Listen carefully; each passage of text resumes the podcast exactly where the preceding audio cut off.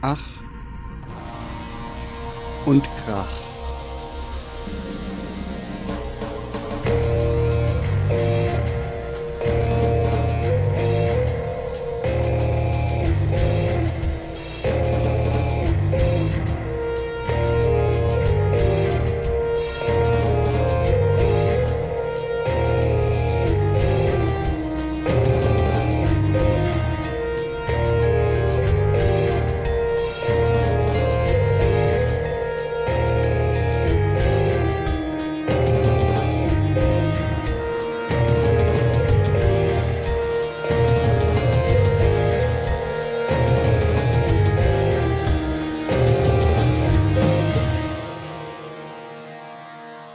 Gespräche über Lärmmusik. Hallo und herzlich willkommen zu Ach und Krach Folge 15.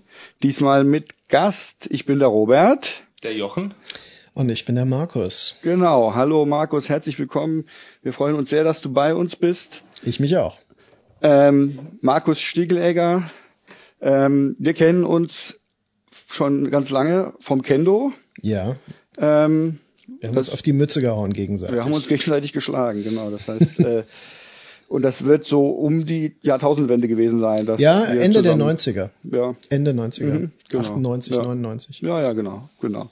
Ähm, und wir haben aber jetzt auch immer so ein bisschen über Facebook und so weiter Kontakt gehabt und dann haben wir dich jetzt mal eingeladen, weil du nicht nur ähm, Filmexperte bist, sondern auch durchaus ähm, Musiker und Musikliebhaber. Äh, Liebhaber. Wenn du magst, stell dich doch einfach mal unseren Hörern vor.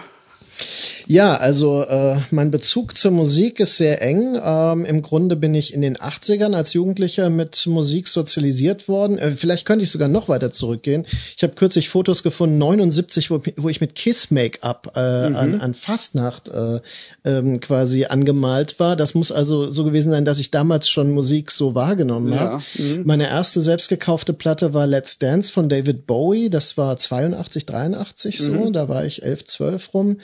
Ähm, da bin ich wirklich gezielt in den Plattenladen gegangen, wollte diese Platte haben. Ich weiß sogar noch wegen dem Lied Cat People von mhm. dem Film, ne, das Titellied.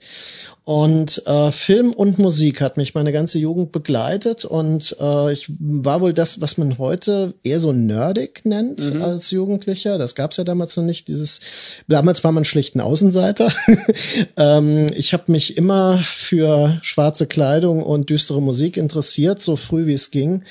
Ähm, Sisters of Mercy war für mich sehr wichtig. Mhm. Uh, Fields of the Nephilim.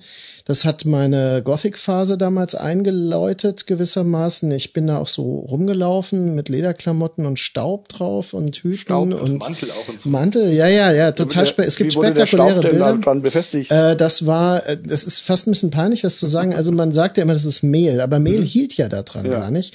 Also hat man manchmal Gips und manchmal Babypuder genommen, weil das einfach okay. besser gehalten hat. Aber das sah dann schon sehr gruftig aus mhm. und ähm, ich stehe auch dazu. Also es mhm. gibt Fotos aus der Zeit, das sieht echt ganz, äh, ganz gut aus. Ähm, ich war DJ ab Anfang der 90er Jahre. Also ich habe ähm, erst privat, dann im Negativ in Frankfurt. Das war also der Wave Gothic Punk Club mhm. damals. Mhm. Den gibt es äh, schon lange nicht mehr. Aber das war so das, womit ich im Grunde äh, da in die Musikszene so richtig reingeführt wurde. Äh, das Rind, das hieß damals noch Ku äh, Kulturcafé in Rü äh, Rüsselsheim. Mhm. Da war ich zum Beispiel sehr häufig. Scarabeus auch? Äh, Scarabeus war ich Resident DJ sonntags mhm. äh, und habe den Gloomy Sunday äh, geleitet und mhm. ähm, dort eben äh, regelmäßig aufgelegt. In der Phase habe ich im Grunde, man hat ja damals eine Mischung gehört. Das war jetzt nicht nur, man hat ja nicht nur Gothic Rock gehört oder so, sondern man hat ja auch elektronische Sachen, äh, also durch Clock DVA oder ähm, Clinic oder sowas. Man hat Industrial gehört. Damals war auch Power Electronics, also auch so wirklich ziemlich heftige Sachen. Mhm. White House, SPK, sowas. Den Begriff gab es damals schon, Power Electronics?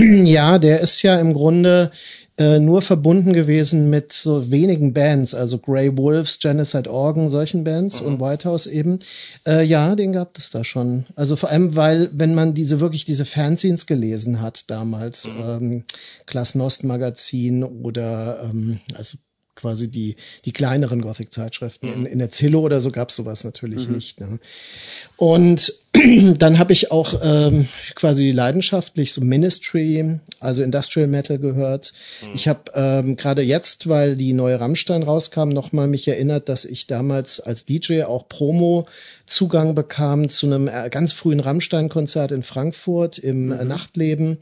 Das war noch äh, ganz unspektakulär klein, also ein richtig kleines Rammstein-Konzert zur Herzeleit-Tour, also ohne Pyrotechnik und so. Ähm, diese Dinge habe ich aufgelegt. Das ging dann aber auch bis in so Alternative Pop Bereiche, also bis hin zu Björk und Massive Attack und so weiter.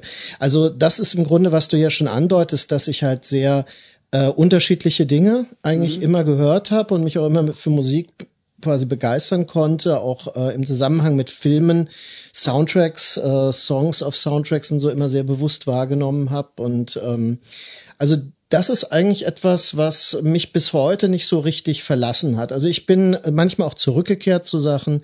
Ich habe jetzt äh, in den letzten Jahren angefangen, wieder Sachen nachzukaufen, die ich schon lange verkauft hatte. Mhm. Und zum Teil auf Vinyl nachgekauft. Das ist ja so da der, wieder, der Midlife Crisis Exzess. Stimmt. Ja, ich habe vieles behalten, zum mhm. Glück, äh, weil vieles ist ja unerschwinglich, wenn man ja. original. Aber manche Sachen sind in schönen Neuauflagen gekommen, dann lohnt sich das manchmal. Und, äh, und jetzt wird es vielleicht ganz interessant für die heutige Sendung. Mhm. Ähm, ich habe Mitte 30 erst überhaupt angefangen, selbst Musik zu machen mhm. und ähm, habe angefangen mit so ritueller Dark Ambient Musik und äh, ich habe eine Band gegründet, die Golgatha hieß und die sich relativ gut platzieren ließ. Also damals war eine sehr gute Phase, so 2005 rum, äh, wo man wirklich Labels fand. Da war ich mhm. auf einem äh, schwedischen Kultlabel Cold Meat Industry mit Golgatha. Ich, ja. Das sind sehr, also Mortis auch drauf gewesen. Genau, ja, Mortis, mhm. genau. Äh, mit denen wir jetzt spielen. Äh, demnächst. Und äh, ja, ja, in, äh, in Potsdam. So, und ähm, da ist es so, dass ähm, sich das irgendwann zur Band ausgewachsen hat und dann kamen Melodien dazu, dann kam Gitarre dazu und dann wurde das richtig äh, ja, also richtige Lieder, äh, mhm. die, es war nicht mehr nur Ambient. Und ähm, das konnte ich auch nicht mehr komplett alleine machen. Und ähm, dann funktioniert das auch. Wir hatten Auftritte beim Wave Gothic Treffen und sowas, was ist schon das erste Konzert in der Kuppelhalle riesengroß gewesen. Das war eine sehr fruchtbare Zeit damals. Mhm. Und dadurch bin ich quasi in das aktive äh, Musikmachen auch hineingekommen. Ähm, ich habe aus persönlichen Gründen die Band beendet und äh, habe dann das, die beiden Strömungen ähm, Ambient Musik und ähm, quasi dieses folkig-rituelle aufgeteilt in zwei Projekte. Äh, Vortex ist das eine und Mars das andere. Mars basiert einfach auf meinem Namen Markus und war so die Idee mhm. äh, ursprünglich. Aber das, das ist dann wiederum auch äh, sehr schnell ein Duo geworden und Oliver, mit dem ich das zusammen mache, der kommt halt aus der Metal-Szene und aus der mhm. Black Metal-Szene auch. Und der hat mir tatsächlich äh, das nahegebracht und hat mir immer wieder im Auto Sachen, wenn wir auf Konzerte gefahren sind, vorgespielt. Und mein Interesse ist eigentlich erst mit dem also mit dieser Vertrautheit, ja, ähm, gewachsen und ich habe dann mir Sachen gekauft, zum Teil die Klassiker erst gekauft. Ich kannte das alles eher aus der Beschäftigung, so musikhistorisch aus der mhm. Beschäftigung äh, durch das Buch Lords of Chaos und den Sampler und solche Dinge. Mhm. Aber ich habe wirklich erst ganz spät angefangen, solche Sachen auch zu kaufen. Ja. Und dass ich äh, jetzt sagen kann, äh, ich gehe auf Wiegedot oder ich gehe auf ähm, Watain oder sowas, das ist, ähm, das wäre jetzt vor zehn Jahren noch nicht gewesen. Ja, das hat sich in den letzten Jahren erst bei mir entwickelt, weil ich habe dafür aber aufgehört, Industrial zu hören. Mhm. Also ich habe wirklich, das, das hat äh, diese diese Industrial Noise äh, Leidenschaft ersetzt, die ich vorher hatte. Und jetzt ist Gitarren Noise und Tremolo ähm, äh, quasi Gitarrenflächen sind an die Stelle von eben elektronischen Noise Flächen mhm. für mich getreten. Und äh, das befriedigt mich aber sehr, muss ich sagen. Ja, interessant. Du hast mir auch zwei CDs überlassen von Vortex und Mars. Äh, gefällt mir auch echt gut. Du hast ja auch von Vortex. Ähm, ich habe eine eben eine, abgekauft über Facebook, genau. Ah ja, cool. Die, ja. die hattest du mir auch schon mal ausgeliehen. Genau, ich habe jetzt den Namen vergessen, das ist die, äh, die Moloch. Heißt ah ja, genau, das war die vorletzte, ist ja. das, genau, über genau. die Großstadt-Thematik, äh, genau. Ja. Mhm. Ja, ich, ich bemühe mich immer, Konzeptalben zu machen. Also quasi, es gibt ein Thema und bei Moloch ist es so, dass eine Reise nach New York, also wo ich äh, zwei Wochen in New York alleine war, ähm, interessanterweise als Dienstreise, so quasi mhm. um äh, Filmschauplätze zu fotografieren, äh, früher und heute für ein mhm. Seminar, mhm. das ich gebe.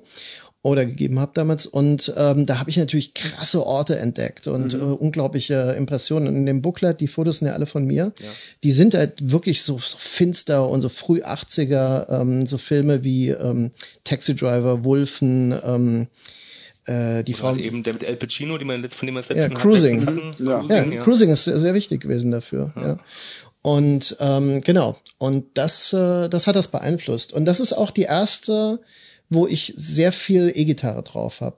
Mhm. Für eine Ambient-Platte mhm. eigentlich für manche, glaube ich, zu viel. Mhm. und ähm, aber wir haben das beibehalten und ähm, auch die neue, die ich gerade für nächstes Jahr vorbereite, die Helios ähm, im Arbeitstitel heißt, da ist es ähm, äh, auch mit äh, E-Gitarrenflächen schon. Mhm. Ja, spannend. Und ich finde, äh, wenn du jetzt sagst, dass du im Prinzip erst so mit Mitte 30 angefangen hast, Musik zu machen, da warst du ja auch schon ähm, als Dozent und so weiter sehr eingespannt. Das finde ich auch nochmal interessant, weil mhm. das kostet ja schon einfach auch viel Zeit, ähm, sich das anzueignen, wie man das im Computer oder auch mit Instrumenten ja. und so ähm, dann so zustande bringt, dass auch das rauskommt, was man irgendwie haben will. Ja? Also. also. ich glaube, das ist eine Mischung gewesen aus, äh, erstmal brauchte ich die Balance, also ich brauchte das als Ausgleich. Mhm. Das war für mich ein mentaler Ausgleich, also quasi Kunst zu schaffen und sich mit Kunst intellektuell auseinanderzusetzen und in Seminaren und so weiter ist ähm, ein völlig unterschiedlicher Zugang zur selben mhm. Materie, wenn man so mhm. will. Und ich brauchte das, aber andererseits ist es, ich wollte auch immer Filmemacher werden mhm. und habe irgendwann beschlossen, das geht nicht, kann das nicht. Das können andere besser als ich, also mache ich es nicht. Aber ich habe dann verstanden, dass ich mit mit Sounds halt ganz gut ja. umgehen kann mhm. und dass ich das damit ersetzen kann. Und ja, ähm, dann war das auch mal eine Zeit lang so, dass ich wirklich nur so von Seminaren gelebt habe. Also äh, das war eine Phase, bevor ich die Professur in Berlin bekommen habe, mhm. die ich jetzt habe. Ähm, und da hatte ich viel Zeit. Da ja, habe ich natürlich okay. mhm. äh, an mehreren Alben arbeiten können. Das mhm. war dann so eine Beschäftigung auch. Ja. ja. Also ist für mich war es nie so, dass ich auch nur eine Minute frei habe. Mhm. Ich ähm, ich fülle alles aus, wenn das geht. Ja, spannend auf jeden Fall. Ähm, aber hast du das Gefühl, dass du dadurch unter Stress bist oder ist das einfach, kommt das von aus dir raus, dass die Kraft und die Energie einfach dauernd da sind und du sofort Lust hast, wieder was Neues zu machen, wenn eine Sache irgendwie jetzt mal fertig ist? Das ist eine gute Frage. Ähm, ich würde spontan sagen nein, äh, macht mich, äh, also setzt mich nicht unter Stress, mhm. sondern es ist eher so, dass ich äh, das Glück habe, mir verschiedene Beschäftigungsbereiche ge geschaffen zu haben, ähm, dass ich, wenn ich beim einen keine Inspiration habe, mhm. äh, zum anderen gehen kann. Also ja. mhm. es ist oft so, dass ich Phasen habe, wo ich nur schreibe. Ich mache manchmal drei Monate lang keine Musik. Mhm. Und dann aber kommen mir Ideen. Und mhm. diese Ideen greife ich dann wirklich sofort auf und ähm, setze sie auch, soweit es geht, um. Ich mache ja das meiste nicht elektronisch, sondern äh, eigentlich akustisch. Ne? Ah ja, also okay. ähm, mhm. ich, ähm, ich stelle meine eigenen Loops her mit äh, so eine Wikinger-Fiedel, so eine Tagelharper mhm. heißt das. Ne? Also die ist so einen kratzigen Fiedel-Sound hat die. Und damit kann man unheimlich gute Flächen herstellen. Ah, ja. Ich mache mit der Stimme, also mit so, mhm. so ähm, Kehlkopfgesang, so Flächen, die dann geloopt werden und dann wie und so ein Drone wirken. Mit einem Effektgerät vielleicht noch ein bisschen. Ja, ja, mit Effekten Klar, natürlich. Okay. Ich arbeite viel mit Effekten. Also die Bearbeitung ist elektronisch, mhm. Aber die, ähm, die Ursprünge dieser Sounds sind meiner Meinung nach alle ähm, eben ähm, akustisch. Weil ich hätte jetzt vermutet erstmal, dass das irgendwie halt mit Synthesizern nee. gemacht wird. Ja. Nee. Cool. Also mhm. so gesehen, ich mein, ich äh, habe Quellen, wo ich mit Synthesizer arbeiten kann, mhm. aber ich habe selbst zu Hause gar keinen. Naja, na, also ich mhm. arbeite zu Hause wirklich mit den, ich habe eine E-Gitarre zu Hause oder ich habe äh, verschiedene äh, so kleinere, äh, ein Glockenspiel mhm. oder sonst ja, was ja. oder ein, ein, ich habe mehrere Gongs, mit denen mhm. ich arbeite, die auch flächig dann sind. Und wie gesagt, mit Stimme. Ich versuche unheimlich, ja. deswegen nenne ich das ähm, Organical Ambient auch. Mhm. Also quasi, weil es organisch hergestellt ist. Ja, das ist ja nochmal interessant. Die Idee. Mhm. ja, sollen wir dann schon mal zu unserem ersten Album kommen? Oder brennt einem noch was auf der Seele? Das wird sich ergeben. Ja, gut. Dann ähm, kommen wir zur ersten Kategorie und die lautet, äh, die lautet Lost in Reverie.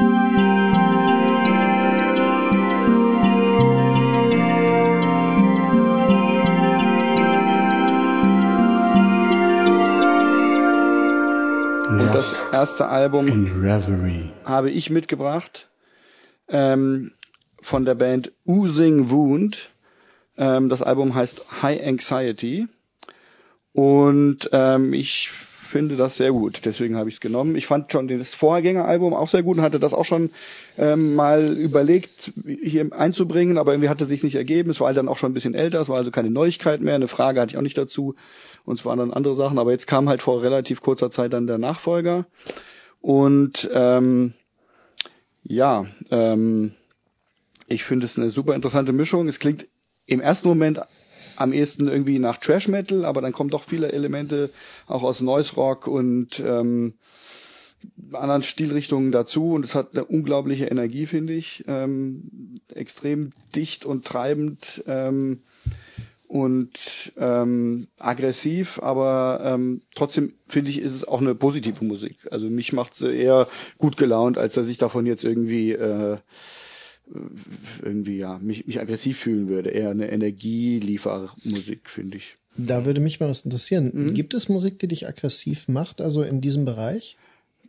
Gute Frage. Also es gibt, dass sie mich aggressiv macht, würde ich vielleicht nicht sagen, aber Musik, die mich vielleicht eher so ein bisschen, ähm, wo ich eher ein Stressgefühl empfinde, also die, die mir dazu dient, vielleicht auch eher so ein bisschen äh, negative ähm, Emotionen zu fühlen. Ja. Mhm.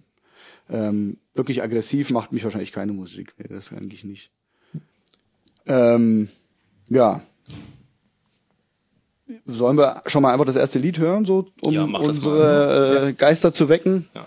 Dann hören wir jetzt einen kurzen Knaller, ähm, der heißt Filth Chisel. Und ihr könnt, liebe Zuhörer, in den Links von den Show Notes danach suchen und es euch auch anhören oder einfach weiter durchlaufen lassen und hören, was wir dazu sagen. Bis gleich.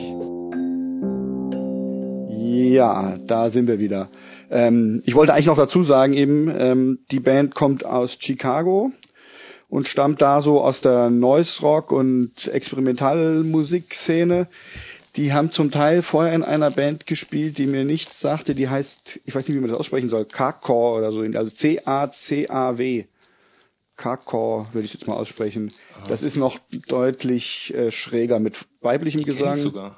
Ähm, Verdammt. mein ganzes Konstrukt fällt auseinander. Okay, Echt, okay. Das schätze ich sehr, ja. Ah, aber fand ich zumindest ziemlich cool. Also ich ja. hätte ohnehin auch gedacht, dass du die schätzt, aber da bin ich aber gleich mal gespannt. Naja, also da, da kommen sie, haben sie vorher ähm, äh, gespielt und das ist aufgenommen bei im Steve Albinis Studio. Mhm. Ah ja. Das war es nämlich, aber nicht von ihm produziert, sondern die haben nur das Studio gemietet und von irgendjemandem anders produzieren lassen. Ah ja. Mhm. Ähm, und ähm, ja, man, man, es wird wohl immer so gesagt, dass sie so einen recht zynischen Humor haben. Die Lieder heißen ja auch sowas wie Tween Shitbag oder irgendwie, oder mal, wie heißen die anderen Stücke? Ähm, ich habe es jetzt gerade hier nicht, aber die ähm, es ist so ein bisschen provokant ähm, und ähm, sie haben davon gesprochen, dass sie schon irgendwie immer einen Humor drin haben wollen, aber andererseits auch keine reine Spaßband sein wollen. Ähm, und wenn man sie so sieht, ähm, sind es halt auch mehr so ein bisschen abgerissene Typen. Ja. Ähm, jetzt bin ich aber mal über deine Theorie gespannt und wie du es fandst, Johann. Meine Theorie besagt, äh, oder meine, meine Meinung, äh, die kommt daher, ähm, ich kenne dieses Label Thrill, Thrill Jockey ist das, glaube ich, ne? Das, ähm, ähm, so heißt das Label. Das kann sein, das habe ich jetzt ehrlich gesagt gar nicht. Das äh, sagt mir schon längere Zeit was und ich glaube, ich habe keine einzige Platte, ähm, seltsamerweise eigentlich, weil da sind gute Interpreten drauf, finde ich, äh, ähm, von diesem Label zu Hause stehen. Ähm, ich habe jetzt mal letztens gegoogelt und äh, der, das, der Großteil der Bands kommen aus dem Country-Bereich, aus dem Jazz-Bereich viel, mhm. ähm, Post-Rock, ja, auch viel, ja. Und das ist, glaube ich, die einzige Band, die so aus dem Raster rausfällt. Aha, ja, okay. äh, die dann mhm. irgendwie ähm, schon von Anfang an, glaube ich, so eher so eine, äh, so, so, ein, so, so eine Art von Trash-Metal halt mhm. spielen, mhm. genau. Und ähm, äh, das Thrill Jockey Label, das ist schon irgendwie so, das hat schon für mich, das ist schon, das ist kein kleines Label, ja, das hat für mich schon immer so ein bisschen, bisschen den, ähm, na sag schon, äh, so ein bisschen den, ähm, also das äh, ist was, schon was so. Elitäres oder? Hä? Was Elitäres? Nee, nichts, nee, nichts Elitäres auf keinen Fall, aber trotzdem hat es ein bisschen so den Anschein von so, Musik für das Bildungsbürgertum, so ein mhm. bisschen halt, ja. Und darum fand ich es immer sehr, sehr strange, dass gerade diese Band, die so ein bisschen auf abgefuckt macht, auf diesem Label erscheint. Ähm, ich habe einige Interviews gelesen mit, mit der Band, gerade zur neuen Platte, aber auch ein paar ältere äh, Interviews und äh, irgendwie steht da nirgendwo geschrieben und die weichen auch so ein bisschen aus auf den Interviewer, wenn der Interviewer fragt, äh, wie es denn zustande kam, dass so eine Band wie Using Wound, die eigentlich auch gar nicht auf dieses Label passen will, mhm. Äh, da rauskommt. Natürlich ist es wahrscheinlich Vitamin B, die kennen sich wahrscheinlich gegenseitig. Das ist ja auch, das Label kommt ja auch aus Chicago. Aber das hat für mich ein bisschen so ähm, geschmälert, die Begeisterung mhm. halt, ja. ja. Mhm. Ähm, weil das irgendwie gar nicht so wirklich dahin passen will halt, ja. Und wenn du nach der Band und der neuen Platte jetzt so suchst, ähm, und ich höre ja zurzeit auch viel Trash Metal. Ich kam mhm. von dem Death Metal, vom Black Metal. Zurzeit ist auch so ein kleiner Hype da. Mhm. Trash Metal und Speed Metal, gerade so 80er Jahre angelehnter. Der geht, der verkauft sich gerade gut, der geht gerade gut. Aber das passt vom Spirit her überhaupt nicht überein, zumindest äh, was der, den, den Trash Metal an, anbelangt, den ich so gerne höre halt, ja. Mhm. Sprich eher ähm, grob schlechtiger 80er Jahre Trash Metal ist gerade sehr angesagt halt. Mhm. Das ist, das, das beißt sich halt irgendwie ein bisschen, ja. Das macht aber auch gar nichts, ja. Das äh, ähm, nur ähm, ich ich ich brauche da momentan was anderes. Ein bisschen, es muss ein bisschen schmutziger sein. Mhm. Das klingt zwar alles schmutzig, was was da machen, aber irgendwie wenn ich mir die Videos so angucke, wenn ich mir auch die Interviews angucke, beziehungsweise welche Gazetten diese Interviews halt produzieren, ja, das sind nicht diese kleinen Fanzines oder diese, diese entsprechenden äh, Fanzines, äh, wo ich sowas vermuten würde, das sind mhm. relativ große Dinge halt, mhm. ja. Und ich finde das alles hat, einen, hat einen faden Beigeschmack für mich, ja. Also ich verstehe das, weil es wirkt ein bisschen designt. Genau. Also es ja. ist im Grunde ein Sound, der so klingt, wie er klingen soll, aber er ist mit äh, sehr viel Kompetenz so designt und ähm, quasi hergestellt. Mhm. Und mich hat das nämlich an was anderes erinnert, das meine ich gar nicht negativ. Ähm, und zwar ähm, aus den 90ern gibt es von Jello Biafra ein Projekt, das hieß Lard. Ja. Mhm. Und ähm, das hat für mich Ähnlichkeiten vom Gesang und auch von dem, äh, den Rhythmen und so weiter und wie die Gitarre eingesetzt ist. Das war ja eigentlich eher aus dem äh, Industrial Metal Wax Tracks Umfeld, ähm, was glaube ich aber auch Chicago ist, interessanterweise. Mhm. Und ähm, da haben die eine Phase gehabt, wo sie im Grunde die elektronischen Elemente rausnehmen wollten und also diesen puren, harten, äh, auch äh, trashigen Metal dann ähm, da an diese Stelle gesetzt haben. Und das waren, es gibt nur zwei. War das, war das auch so schnell und so? Ja, das war schnell. Ah, okay. ja. Es gibt es, The Power of Lard, genau. Ah, ja. ja. Made Spawn mhm. and Die, das ist, glaube ich, die zweite äh, gewesen. Mhm. Das sind so schnelle Stücke, ja. Ähm, aber das ist auf eine ähnliche Weise designt, was ich meine. Ja, also mhm. es ist äh, quasi von, von Leuten, dahinter. genau, die von mhm. Leuten, die nicht aus der Szene kommen, sondern die Szene kennen und das beobachten und dann diese Elemente benutzen einen eigenen Sound daraus kreieren. Also um es ist nur eine These. Vielleicht, vielleicht, ja. vielleicht, um das Publikum mit zu, äh, abzugreifen, ja, vielleicht. Mhm. Wobei die ja jetzt schon auch, glaube ich, das vierte oder sogar fünfte Album. Das dritte dachte ich, ja. Nee, also vier sind es mindestens. Okay. Ähm, das heißt, die sind schon seit ein paar Jahren jetzt auch dabei damit. Ja. Ähm, und die klangen auch, also das erste ist noch ein bisschen rauer, aber ähm, spätestens beim zweiten klang es eigentlich schon ziemlich so, wie es jetzt Ich will der Band jetzt ja. keineswegs irgendwie ähm, die Credibility absprechen oder so, ne? Nur es ist irgendwie nicht mein Trash Metal. Ähm, ist halt eben so. Ja.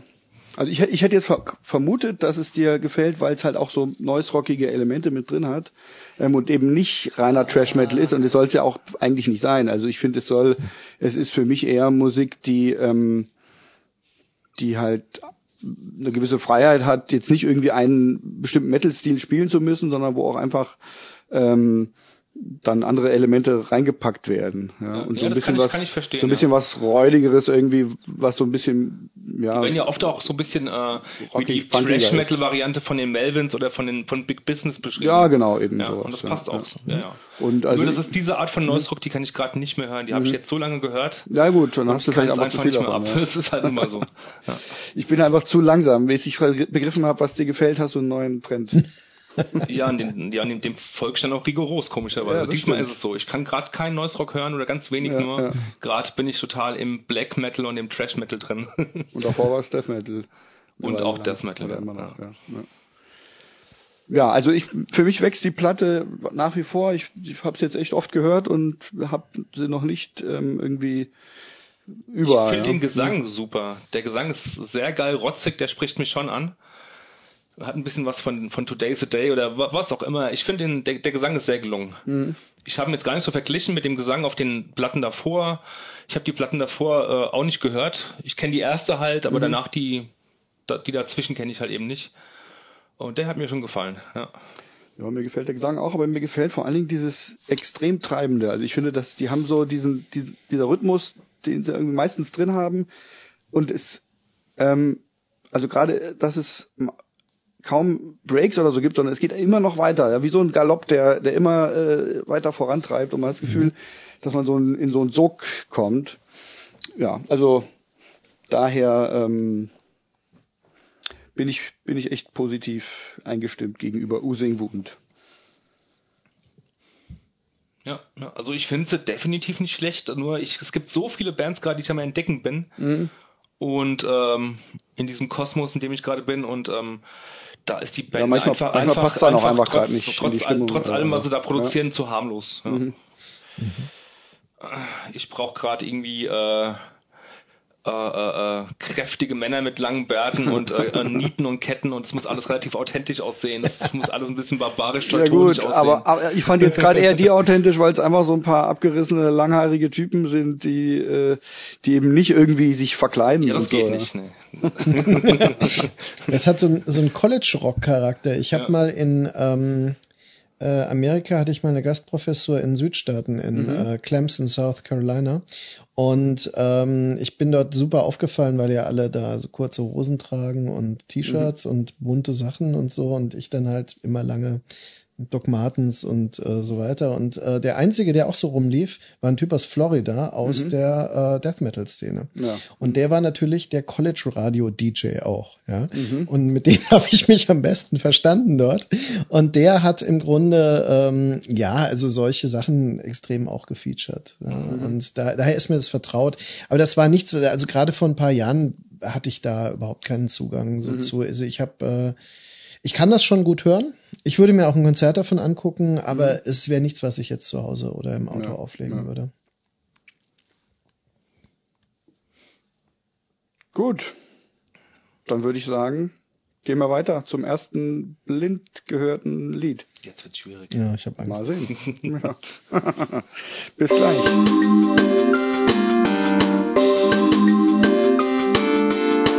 Blind gehört und abgekanzelt. So, da sind wir wieder. Ähm, wir haben ein langsames Stück gehört. So ein bisschen doomig. Dann wurde es mehr post-metalig. Aber immer instrum instrumental. Ja, ohne Gesang. Ähm, atmosphärisch, Mhm. begann eigentlich mit einem äh, mäßig langen Intro, recht düster und hat Ja. sich dann etwas melodiöser so entwickelt, dass es so eine, die Finsternis ein bisschen aufbricht, hatte ich ja, das das, Gefühl. stimmt. Gerade am Schluss eigentlich noch mal noch, noch eine weitere Ecke irgendwie mehr, finde ich. Ja. ja, wir haben jetzt eben schon gesagt, sowas wie Storm of Light oder so könnte das gut sein. Ne? Ja, die erste Assoziation war auch äh, Scott Kelly New Roses Bezüge, so ich konnte es mir sofort als Vorband vorstellen. Mhm. Ja, ja, ja, geht mir auch so. Klassisch dummige Riffs haben wir festgestellt. Ja. Zu klassisch. Und wenn diese Spielart immer noch sehr populär ist, Mhm. ich dachte ja, das wäre langsam mal so am Abebben, dieser Post, Post irgendwas Kram, ähm, dann äh, muss man das ja hochrechnen. Da gibt es ja schon so viele Bands wahrscheinlich Mhm, auf dem ja. ganzen Erdball, dass das jetzt alles Mögliche sein könnte, Ja, ja. von dem wir noch nie gehört haben. Also ich finde es war schon irgendwie sehr Ich könnte gut jetzt Namen gespielt nennen, und so. wo ja. ich tippen Mhm. würde, das könnten die sein, aber pff, Ich meine, so Bands wie Pelican und so klingen auch. werden die Bisschen. Pelican gesprochen? Ja, oder? Ich glaube. Okay.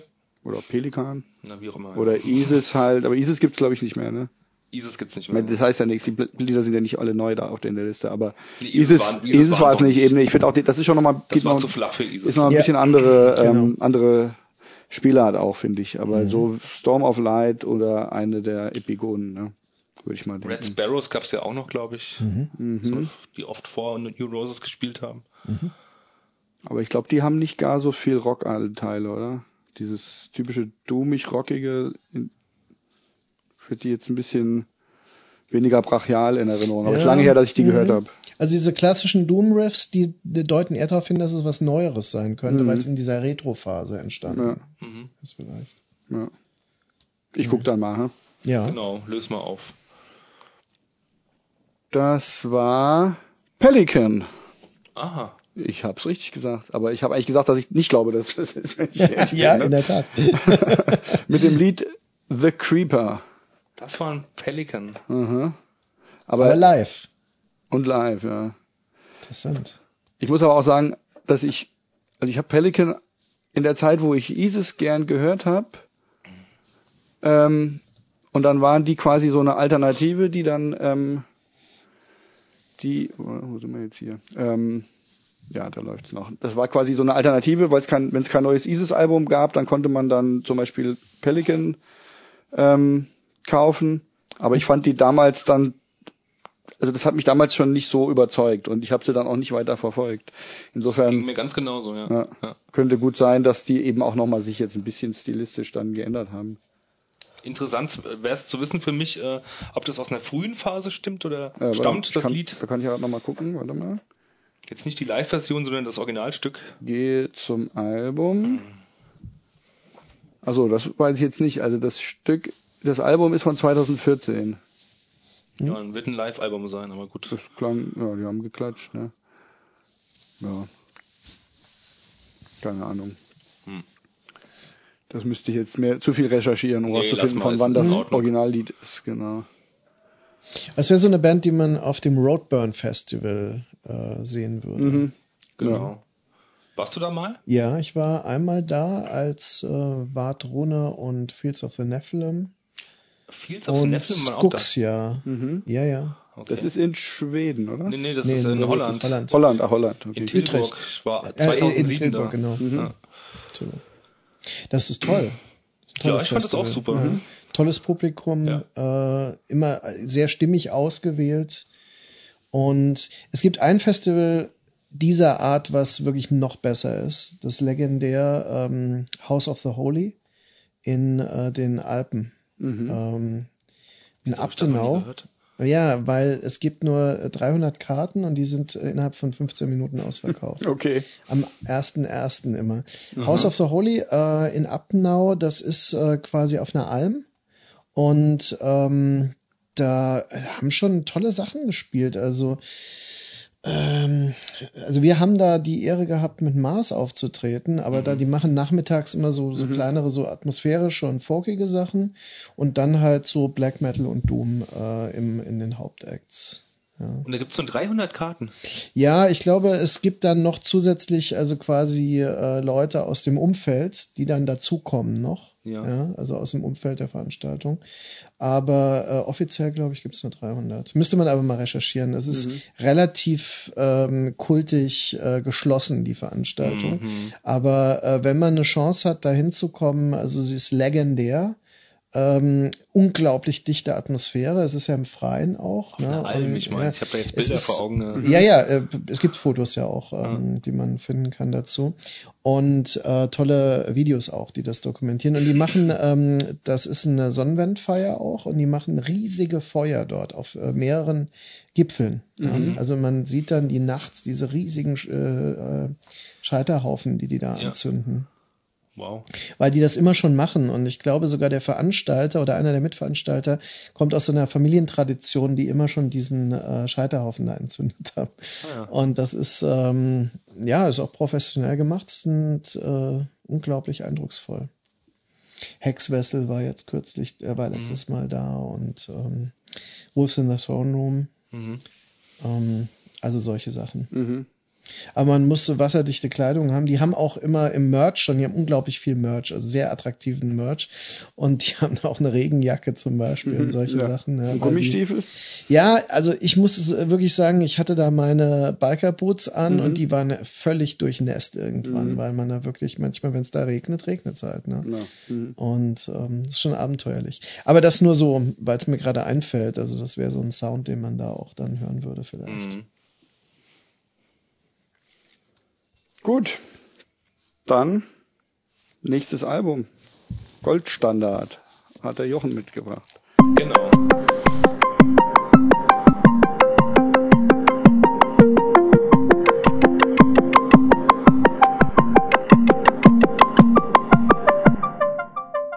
Goldstandard. Sag mal, ähm, Totenmond. Ähm, ähm, mit dem Stück Achtung Panzer. Mhm. Genau, das ist ähm, von der Platte Thronräuber. Also Totenmond ist eine Band, die äh, ich schon ähm, seit wir die erste Platte aufgenommen haben und released haben, äh, irgendwie höre. Mal mehr, mal, mehr, mal weniger und äh, ich glaube erst äh, ab dem Album Thronräuber hat's mich total gefesselt und ich habe die Platte wirklich auch in, ja, muss ich schon sagen, auch in einer schwierigen Zeit, als mal so eine Beziehung kriselte und so Sachen, ähm, Mhm. habe ich die Platte echt rauf und runter gehört. Genau, und äh, wollte ich schon längere Zeit mal mitgebracht haben. Ja, und ich habe so eine Liste zu Hause, habe ich schon mal erzählt, Mhm, ja. mit Platten für Ach und Krach und äh, ja, ich meine, ich mache das jetzt nicht chronologisch, sondern ich dachte heute, vielleicht passt das irgendwie. Ich bring's mal Ja, mit. Das ist ja, mhm. äh, irgendwie spannend, die mal mitzubringen heute, in der Konstellation vielleicht auch. Genau, ja. Mhm. Und ich weiß halt eben, ich, ich habe die damals auch unter anderem ausgesucht, weil wir mal auf einem Totenmond-Konzert waren. Ja, ja. Das weißt du noch, ne? In der Klar, Oettinger in- Villa, in ach, Darm- Quatsch, nee, in der Nee, Krone, in der Krone in Darmstadt, ja. in ja. Darmstadt. Und äh, ich der Meinung war, dass ich euch beiden, ihr kanntet die Band nicht, der Philipp und du, äh, was Tolles zeigen wollte halt. Ja, Mhm. eine Band, die mich gerade total begeistert und der Philipp fand's cool und du fandst, fandst das, glaube ich, sehr befremdlich und Ja. hast der Band so von der Optik her, Mhm. das ist ja auch nicht schwer, glaube ich, äh, schon eher sowas leicht ähm, Rechtes unterstellt halt, ja. Das weiß ich noch. Oder ja, zumindest vom ja, Look her. Genau, also ich, ich habe ich hab jetzt nicht mit so vermutet, dass die, äh, dass die politisch recht sind. Ja, aber ich aber habe zumindest- halt gesagt, dass ich das nicht viele es ästhetisch Bands- nicht so ansprechend finde. Ja, genau, genau. Wie war die Aspekt, ja. Optik damals? sehr neblig. Ähm, die haben, die haben, Im Grunde haben die die ganze Bühne mit Nebel zugepustet, das fand ich ein bisschen übertrieben. Aber dann auch mit so einer Lichtmaschine, es kam schon sehr, sehr geil. Du- Oder du meinst jetzt die Optik von den Jungs? Ja. Da muss ich schon sagen, die saßen zu, zu zweit, glaube ich, am, Mer am Merch-Tisch Mhm. und äh, das hast du auch so wahrgenommen und sahen schon so aus, als wollten wir, also ich, ich hatte keine Lust, die großartig anzusprechen. Die Sachen, Die hatten auf jeden Fall, glaube ich, saßen- schwarze Bomberjacken an. Genau, Bomberjacken hatten sie Hatten an. die Glatzen damals? Das weiß ich jetzt gar nicht Nö, mehr. Glatzen nicht, aber das sah schon alles sehr, selbst mir, ich dachte so, okay, die sehen jetzt nicht so aus, als würde ich da jetzt mal hingehen, mit dem bisschen schwätzen über, irgend, Mhm. über irgendwas oder irgend, überhaupt irgendwas kaufen. Die sahen so aus, von wegen, bleibt mir so ein bisschen vom Leib. Vor Mhm. allem dieser neue Bassist, glaube ich, von denen. Sah nicht so einladend aus. Mhm. Mit dem habe ich mich übrigens letztens äh, über Facebook unterhalten und das hat den Eindruck immer so ein bisschen bestärkt. Der war Okay. sehr, sehr War nicht so speziell. einladend. Der war überhaupt nicht einladend. Nee. Ich fragte ihn, ob, denn, ob, denn, ob, ob er dann vielleicht mir sagen könnte, ob die, die alten Totenmond-Alben mal irgendwann äh, nochmal oder zum ersten Mal auf Vinyl rauskommen und er hat mir da eine Antwort gegeben. Von wegen, ja, kannst ja mal das Label fragen, keine Ahnung, ja. Also ganz kurz angebunden und ein bisschen, ähm, ja, so ein bisschen pissig war er irgendwie so, ja. Also Ich meinte, hallo, da fragt ein Fan irgendwas, ja, und dann kriegst du dann so eine Antwort und zwar auch recht gleich, ja. Das war alles sehr einzeilig, einsilbig, meine ich jetzt, und äh, war ein bisschen seltsam, aber trotzdem, das tut meiner Liebe zu der Band irgendwie keinen Abbruch. Ja, ich finde ja, die echt genau. sehr Mhm. speziell, sehr eigen und sehr gut. Ja. Und äh, Achtung Panzer ist für mich eigentlich der Song, der beim, beim, beim ersten Mal, beim ersten, zweiten Mal hören der Platte zuerst hängen geblieben ist. Genau, der ist, der repräsentiert schon für mich so den Kern dieses Albums. Ja. Ist schon so irgendwie die Hitsingle des Albums. Ja, ja. das passt schon, ja. Genau. Ich habe auch, ich habe vorhin noch mal geguckt bei YouTube Totenmond und da war das auch irgendwie erste oder zweite ähm, Vorschlag war auch dieses Lied live. Okay. Ähm, also es scheint auch irgendwie so in der Gunst der Leute, die das anklicken, ähm, auch hoch zu stehen. Ja. Ja, es gibt noch den, einige andere Stücke, die ich sehr, sehr gut finde. Auch den Song äh, Sonnenstrahl, glaube ich, heißt er, aber der, den fand ich jetzt aber auch, da, ich meine, die sind in den Texten auch nie so richtig eindeutig. Das Sie sind nie da, da eindeutig muss ich rechts mal drauf kommen, so, auf, das, sind ja auch nicht den, rechts. Auf den Text, den habe ich mir Aber nämlich in extra dem Stück äh, ist es dann teilweise schon sehr an der Grenze zu was Frauenfeindlichem. Ja, wobei, also, wo wir gerade schon dabei sind, weil ich habe, also ich habe das Lied gehört, ich fand das als Lied erstmal ziemlich cool. Ja, absolut. Und dann, dann habe ich halt irgendwie so den Text, man versteht ja immer nur die Hälfte. Und dann habe ich gemerkt, dass ich irgendwie so ein bisschen peinlich berührt mich gefühlt habe, weil es Ja. irgendwie um Sexualität ging, ja. Und ähm, Das geht gar nicht. Nee, ist ja okay. Also ich meine, ich bin jetzt, also ist einfach nur, man, man ist dann, hör, horcht dann doch erstmal auf, wenn in so einem Lied plötzlich dann irgendwas von einer Erektion und was weiß ich und so gesungen wird, ja. Und dann, aber gleichzeitig merkt man, dass es doch irgendwie auch sehr lyrisch verpackt ist, ja. Und dann kommt halt der Refrain und da singt er Schluck, Frau, Frau, Schluck, Schluck, Frau, ja. ja. Und, das in dieser Stimmlage halt. Genau, und, und dann habe ich auch, ähm, dann habe ich gedacht, jetzt will ich doch mal wissen, was es ist, ja, weil irgendwie, dass die jetzt Sexisten sind, habe ich jetzt irgendwie nicht erwartet. Und dann habe ich den Text gelesen, also da habe ich erst irgendwas gefunden von irgendeinem, Ach, den kann man mitlesen irgendwo. ja, ja, die gibt's im Internet, die gibt's Mhm. die Texte. Und ähm, äh, erstmal habe ich was gefunden aus metal.de oder irgendwas, wo dann einer schreibt, ja, jetzt gibt's auch eine coole äh, Hymne zum Mitgrölen, höhö.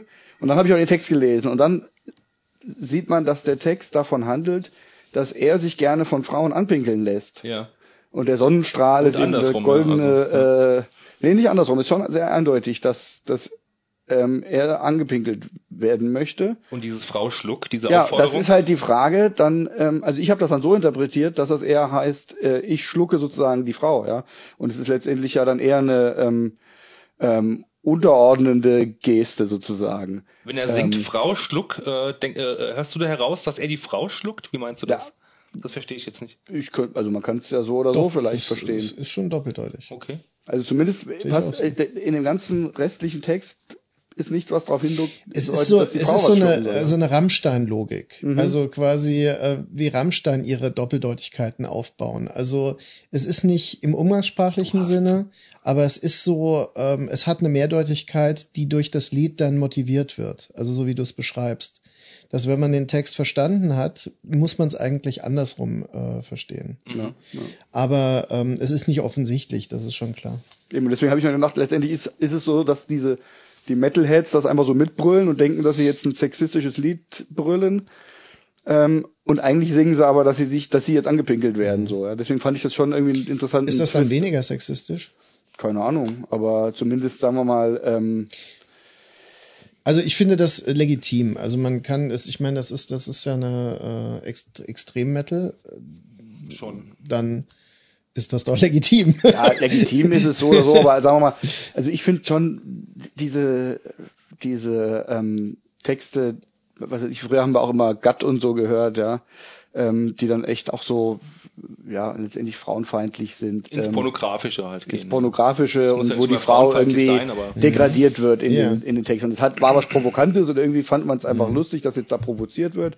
Aber ich bin da mittlerweile schon irgendwie sensibler. Also ich habe da irgendwie meine Haltung schon geändert. Ja, man ist ja auch nicht mehr das Publikum dann irgendwann, denn ich denke, solche Musik richtet sich ja zum Teil auch, das muss man ja offen sagen, an Heranwachsende, Ja. die eben so eine quasi sensationalistische Befreiung da, damit verbinden. Mhm. Also ich denke, Porno-Rap oder solche Sachen befriedigt ähnliche Bedürfnisse. Und irgendwann ist das durch. Also Ja. ich denke, das ist, äh, irgendwann braucht man das auch nicht unbedingt mehr. Mhm, genau. Aber Ich will es auch nicht verurteilen, aber es ist was, was mir ist jetzt, was mir nicht mehr gefallen würde. Ich würde das nicht gerne irgendwie jetzt im Auto laufen haben. Ähm, Bei offenem Fenster. Ja, äh, genau, bei offenem Fenster oder auch so dann irgendwie mitsingen, ja. Ähm, und ich fand es aber irgendwie, wie gesagt, durch diesen Dreh dann ähm, ähm, hat, fand ich dann einfach auch interessanter und, und besser. Ja. Ja, das Stück heißt wie gesagt Achtung Panzer, das ist das zweite Ja. Stück. Sollen wir mal hören? Wir hören es jetzt gerade mal. Dann bis gleich. Da sind wir wieder. Wir haben Achtung Panzer gehört. Ähm, ja, du hast gesagt, du bist neugierig, wie ich das mittlerweile finde.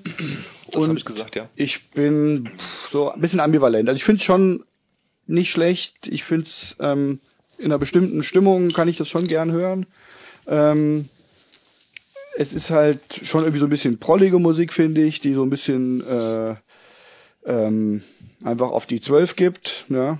Das ist definitiv, ja. Und ähm, da, da bin ich schon manchmal in der passenden Stimmung, das zu hören. Ich finde auch, dass es durchaus gut gemacht ist. Es ist, finde ich, extrem sauber und tight gespielt und so. Es hat auch einen sehr fetten Sound. Fast schon, finde ich, zu fett für deinen Geschmack.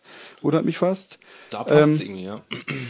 Auf der anderen Seite, finde ich, ist es schon auch wirklich eigentlich nichts äh, jetzt irgendwie besonders außergewöhnliches. Also ich finde diese ganzen Riffs, die da zusammenkommen, das sind alles so total typische Metal-Riffs, die sie irgendwie in 10.000 äh, Proberäumen dieser Welt gespielt werden, wenn so ein paar Langhaarige zusammenkommen und ihre Marshall-Verstärker angeschlossen haben, dann fangen sie an und düdel, düdel, düdel, düdel, düdel, ja, und das ist in dem Sinne nichts Neues, aber auf der anderen Seite glaube ich auch nicht, dass sie das irgendwie äh, wollen, ja, dass sie den Anspruch haben. Und ich glaube, sie wollen einfach ähm, einen, fettknallenden Metal spielen.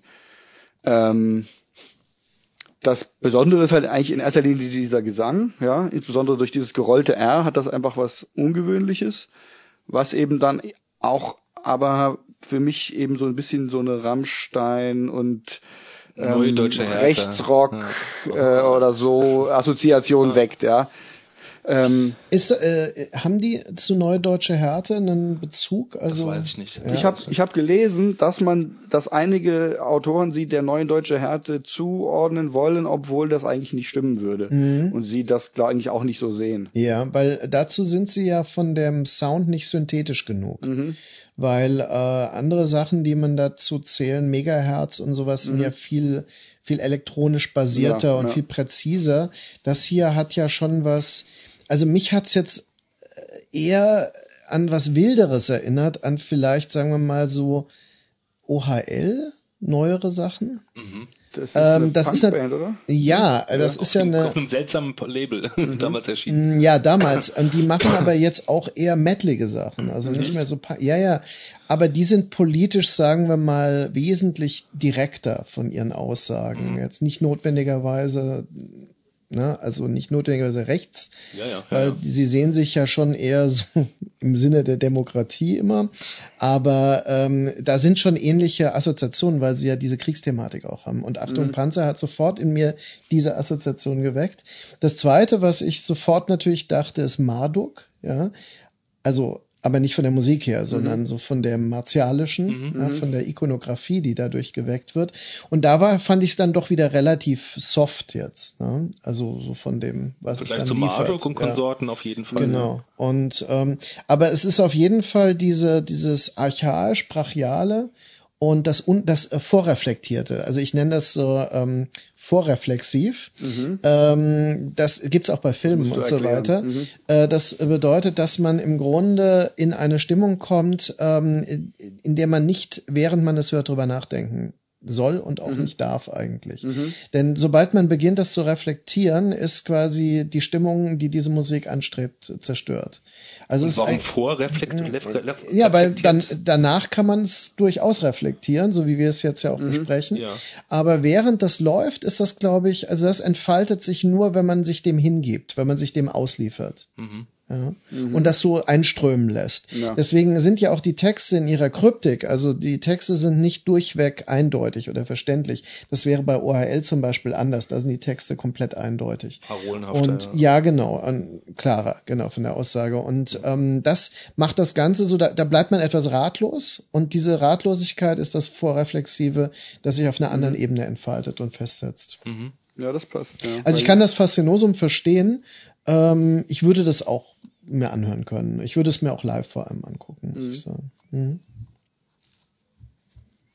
Ähm, ja. Es ist halt, also ja, letztendlich diese diese Stimmung, die da halt, sagen wir mal, vorreflexiv geweckt wird. Ähm, das ist jetzt nicht das, was ich in Musik am ehesten suche. Ja, ich hab, hätte dann lieber irgendwie, wenn das ein bisschen, äh, wie soll ich sagen, ähm, also es hat ja sowas, ähm, so ein Überlegenheitsgefühl irgendwie mit drin, in diesem, was, was sich für mich irgendwie rechts jetzt anhört, auch wenn es halt nicht rechts ist, ja. Aber es ist sowas von, also auch wie die da auf der Bühne stehen, ja, so ganz steif und stark und, und gerade und ähm, das ist einfach, das ich kann das schon ab und zu jetzt mal hören oder so. Ich fand das jetzt auch nicht, nicht schlecht, das in meiner Liste zu haben und jetzt mir anzuhören. Aber das ist einfach, glaube ich, nicht das, was mich in, an Musik so besonders reizt, sondern ich habe dann lieber ähm, ja vielleicht mehr ähm, Gebrochenheit oder so. Also, mhm. ja. Was ich interessant finde, was man auf jeden Fall nochmal erwähnen muss, ist, dass sie ja auch ein Coveralbum mit ähm, mit Deutschpunk, linken Deutschpunk haben. Mhm äh, womit einfach, denke ich, ein für alle Mal klargestellt mhm. ist auch, dass man da jetzt keine Sorge haben muss, dass sie irgendwie rechts wären. Ja. Mhm. Ähm, ich habe gestern gelesen im Interview, dass dieses äh, Album unter anderem dazu auch diente. Ja. ja, genau. Ohne dass sie sich jetzt quasi ähm, ja die die Blöße geben müssen, jetzt irgendwie ein dezidiert linkes Lied oder so zu machen, ja, und damit ihren Stil kaputt zu machen, ist es einfach ein Statement. Mhm. Ne? Ja. Und was dazu auch noch interessant ist, ist, dass das Cover von diesem Album, ich habe jetzt gerade vergessen, wie es heißt. Auf dem Mond ein Feuer. Aha. Da Glaub ist, ich, so da ist, ähm, ich bin ja großer Jazzliebhaber und auf dem Cover ist Thelonious Monk drauf. Und zwar ist das, also das ist ganz komisch, weil es ist tatsächlich eigentlich ein Cover von einer Thelonious Monk Platte, die, glaube ich, auch Underground oder so heißt. Und da sitzt er an einem Klavier, da stehen Maschinengewehre rum. Im Hintergrund sitzt ein gefesselter und geknebelter Nazi mit SS-Uniform.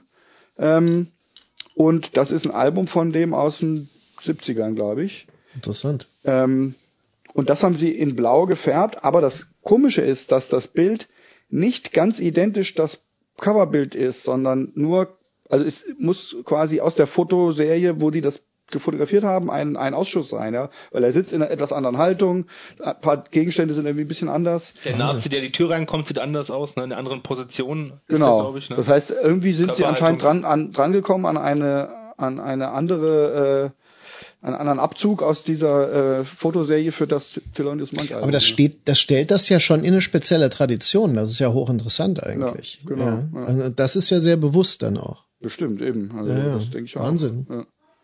Es sei denn, sie haben das irgendwo im, auf dem Speicher gefunden und hatten keine Ahnung, was es ist, aber das wäre schon seltsam, ja.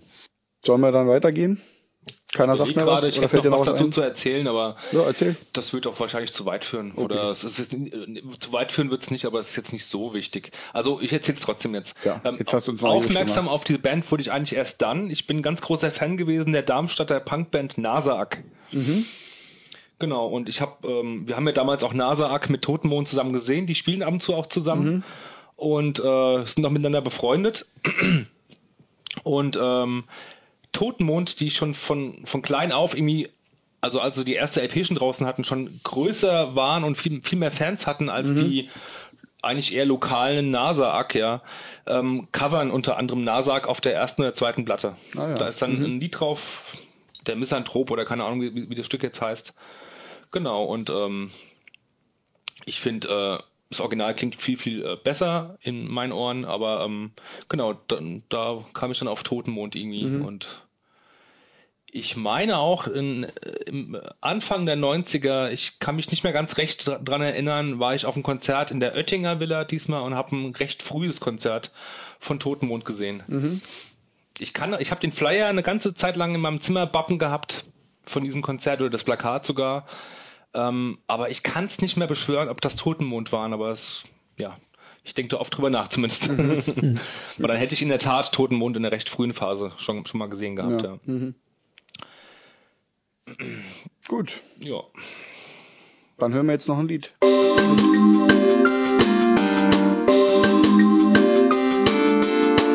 Blind gehört und abgekanzelt. Jawohl. Der Jochen wollte es früher ausmachen. So schlimm fand er es. Ja, ich kann diese Musik nicht mehr hören, es tut mir leid. Ja, was meinst so du? Das, äh, was war das? Nachmittagsprogramm auf so einem kleinen äh, Metal-Festival, da laden die oftmals so Bands irgendwie ein. ähm, ja, es war offensichtlich irgendwie Metalcore, Mhm. gar nicht mal ähm, irgendwie was Moderneres aus diesem Metalcore, sondern halt so richtig, also, oder?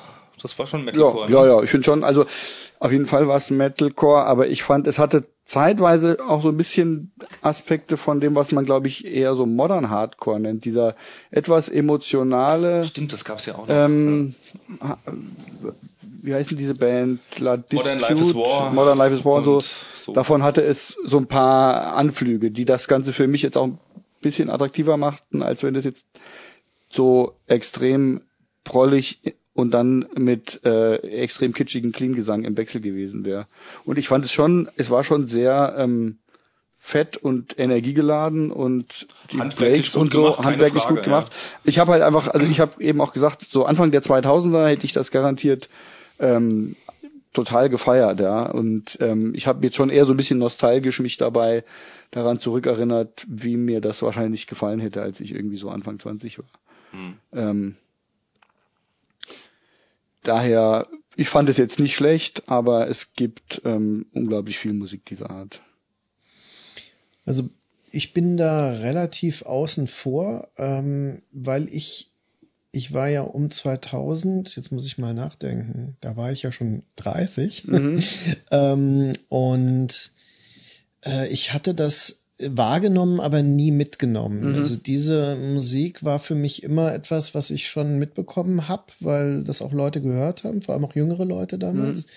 Aber äh, ich hatte da nie einen Zugang, weil das eine Energie hat, die so, die hat so einen jugendlichen Überschwang, den mhm. sucht man dann mit 30 nicht mehr. Ja. Mhm. Und ich glaube, das ist auch das, warum es jetzt diese Reaktionen total nachvollziehbar für mich sind. Also man hat sich daran irgendwann, glaube ich, satt gehört dann auch. Mhm. Aber das ist jetzt nur eine Beobachtung, die ich von relativ außen mhm. stelle, weil für mich ist das schwer zu unterscheiden von anderen Projekten, die auch so klingen. Ich, ich kann es nicht sagen. Es ist ja, ja. Aber du hast auch, sagen wir mal, so Hardcore hast du eigentlich auch nie so gehört, nee. oder? Also mhm. du kamst eigentlich eher mehr aus der Gothic Industrial Richtung, hast ja, ja erzählt, dann Metal, aber so, so eine Hardcore-Phase nee. hattest du dann gar nee, nicht. Ne? Nee. Also ich habe in den 80ern dann Punk gehört mhm. auch mal, aber ich ja. bin dann nie zum Hardcore übergegangen. Ja, ja. Ich kenne das durch Freunde halt, ne? Aber das habe ich nie, wie mhm. gesagt, geteilt dann. Ja. Naja, vielleicht ist auch unter anderem, also vielleicht am Ende aber auch natürlich Geschmackssache, ähm, aber vielleicht auch, weil du doch ein paar Jahre älter bist als wir, weil ich glaube, dass so die Generation von Leuten, die jetzt so Anfang 40 sind, dass da wirklich total viele mit, mit, mit Hardcore auch ähm, sozialisiert mhm. sind. Ne? Ja.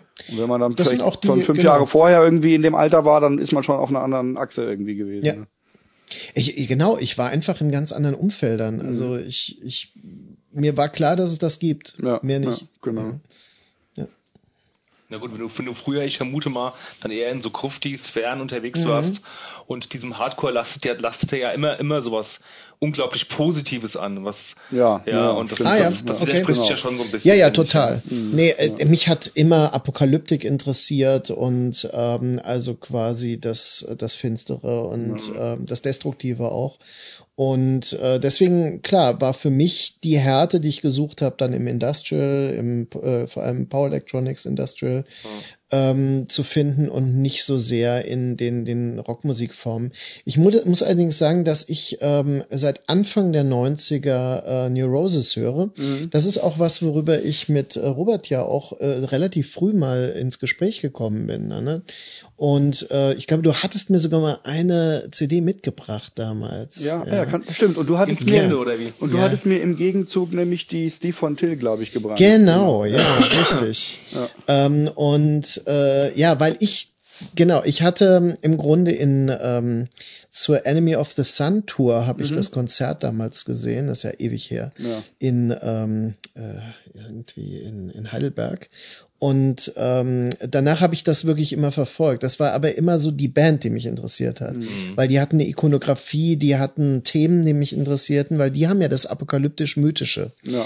Und Äh, die meisten Hardcore-Bands, von denen ich mitbekommen habe, waren ja politisch orientiert. Mhm. Genau. Und hatten mhm. eben dieses politisch, diese Idee einer ähm, revolutionierbaren Gesellschaft zum Beispiel.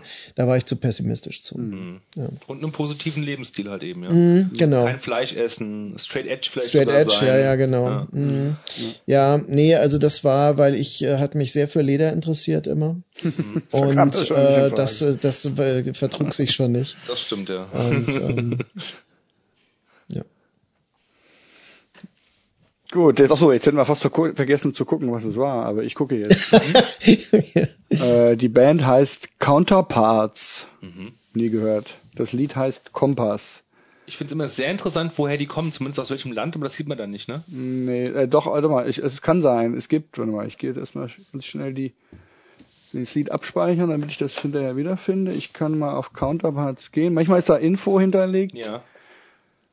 Aha, das sind so kurzhaarige, tätowierte Menschen. Ach was. Und die Biografie lautet Nice Music. oh Gott. Haben 134.000 monatliche Hörer. Das ja, ist, ja. glaube ich, bei Spotify nicht wenig. Nee. Dass dieser Kram immer noch so gut geht, ich verstehe das nicht. Na, es kommt aber auch darauf an, wenn das ja weltweit abgerufen wird, da gibt es ja wirklich Regionen, wo solche Sachen einfach laufen. Ne? Das, ja. das muss ja Das Album ist von 2013. Ich hatte irgendwie so prophezeit, dass der Metalcore so ab 2007, 2008 echt am Auslaufen ist. Mhm. Das ist er anscheinend gar nicht, ja. naja. Ja, das schon, stimmt schon. Das ist interessant. Das ist irgendwie, Ich habe das Gefühl, es gibt einfach immer mehr ähm, Szenen, die einfach parallel weiter äh, bestehen. Ne? Ich meine, es ist schon immer so wahrscheinlich. Ich habe immer auch eine Rock'n'Roll-Szene oder so. Aber als würde das wirklich sich immer weiter ausdifferenzieren und gar nicht mehr so richtig viele äh, Sachen, die da einfach vorbei waren. Ne? Also ich äh, bin ja sehr gut befreundet mit dem, ähm, äh, dem SWR Musikprofessor Markus S. Kleiner. Der wird da mhm. immer interviewt über ähm, populäre Phänomene, Musikphänomene mhm. und so weiter. Und der sagt ja, obwohl er selbst ein großer Fan von Psychobilly und so weiter mhm. und also wirklich auch ein Roll äh, orientierter Musik ist, Post-Punk und so weiter, ähm, äh, der sagt, äh, Rockmusik ist hinüber. Also mhm. die ist nicht mehr äh, das, was, also was keine Elektronik hat, äh, zumindest anteilig, funktioniert nicht mehr. Mhm. Äh, man könnte das am Erfolg von einer Band wie Rammstein genauso belegen, weil Rammstein funktioniert ja über die technoiden Elemente mhm. auch, ja, und die sind bei der neuen Platte noch viel deutlicher und noch viel fast schon generischer. Mhm. Ja? Also diese, gerade wie sie anfängt, das Lied Deutschland, ist mhm. so, so ein klarer äh, technoider Einschlag.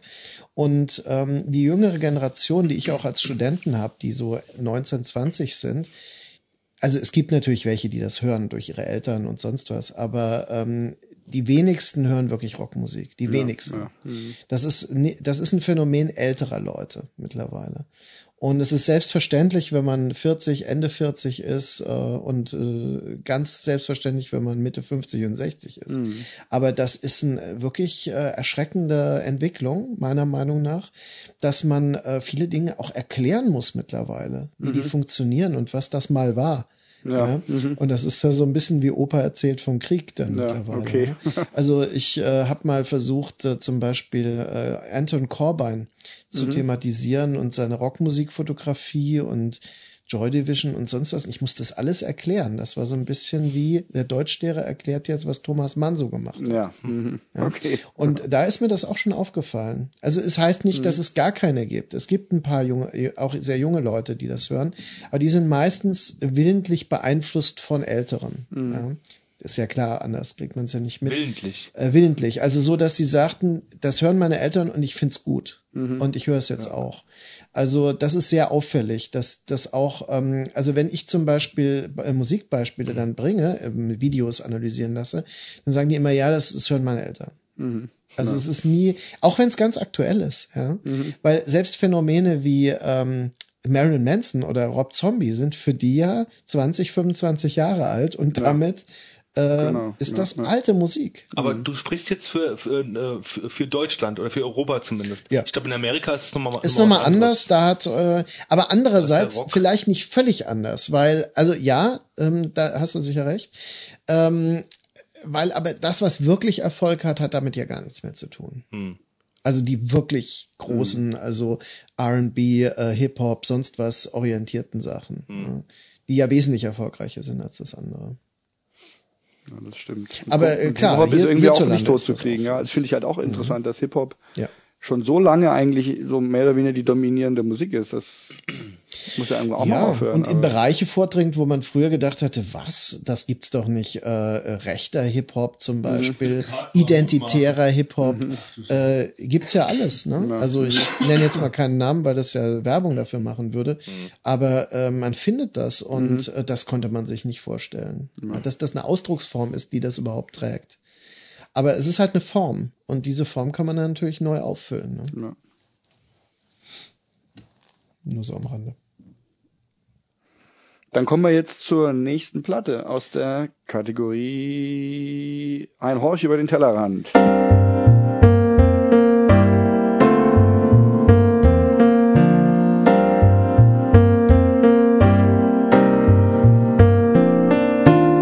Ein Horch über den Was Tellerrand. gebracht?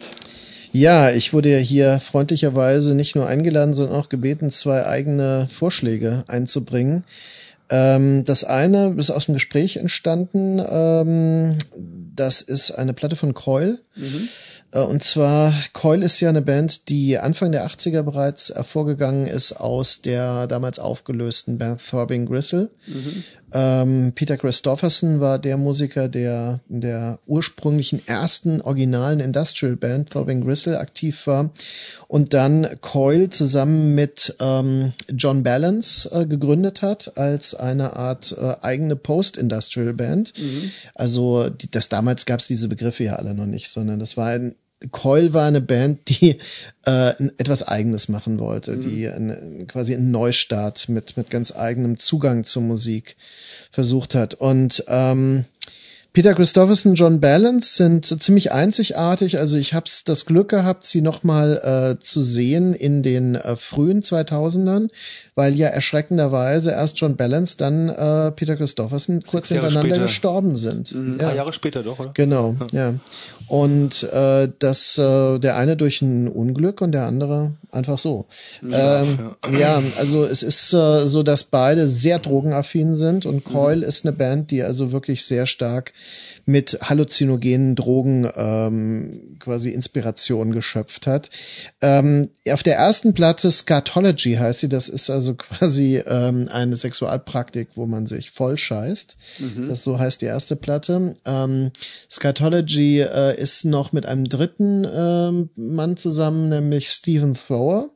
Das ist sehr interessant, weil Stephen Thrower kenne ich persönlich und habe ihn auch in einem anderen Kontext getroffen, weil er äh, Filmjournalist ist und mhm. er hat Bücher geschrieben über italienisches Horrorkino der 70er Jahre. Mhm. mhm. Lucio Fulci, From Beyond heißt sein Buch über Lucio Fulci, ist ein sehr gutes Buch äh, gerade wieder aufgelegt worden. Und ich habe Stephen Thrower mal in London getroffen und er hat mir freundlicherweise auch die erste Auflage seines Buches damals mitgebracht mhm. und hatte mir erzählt, dass er eine neue Band hat, die Cyclope heißt. Und äh, Cyclope ist ein bisschen auch inspiriert von diesem Sound, den Coil entwickelt mhm. hat.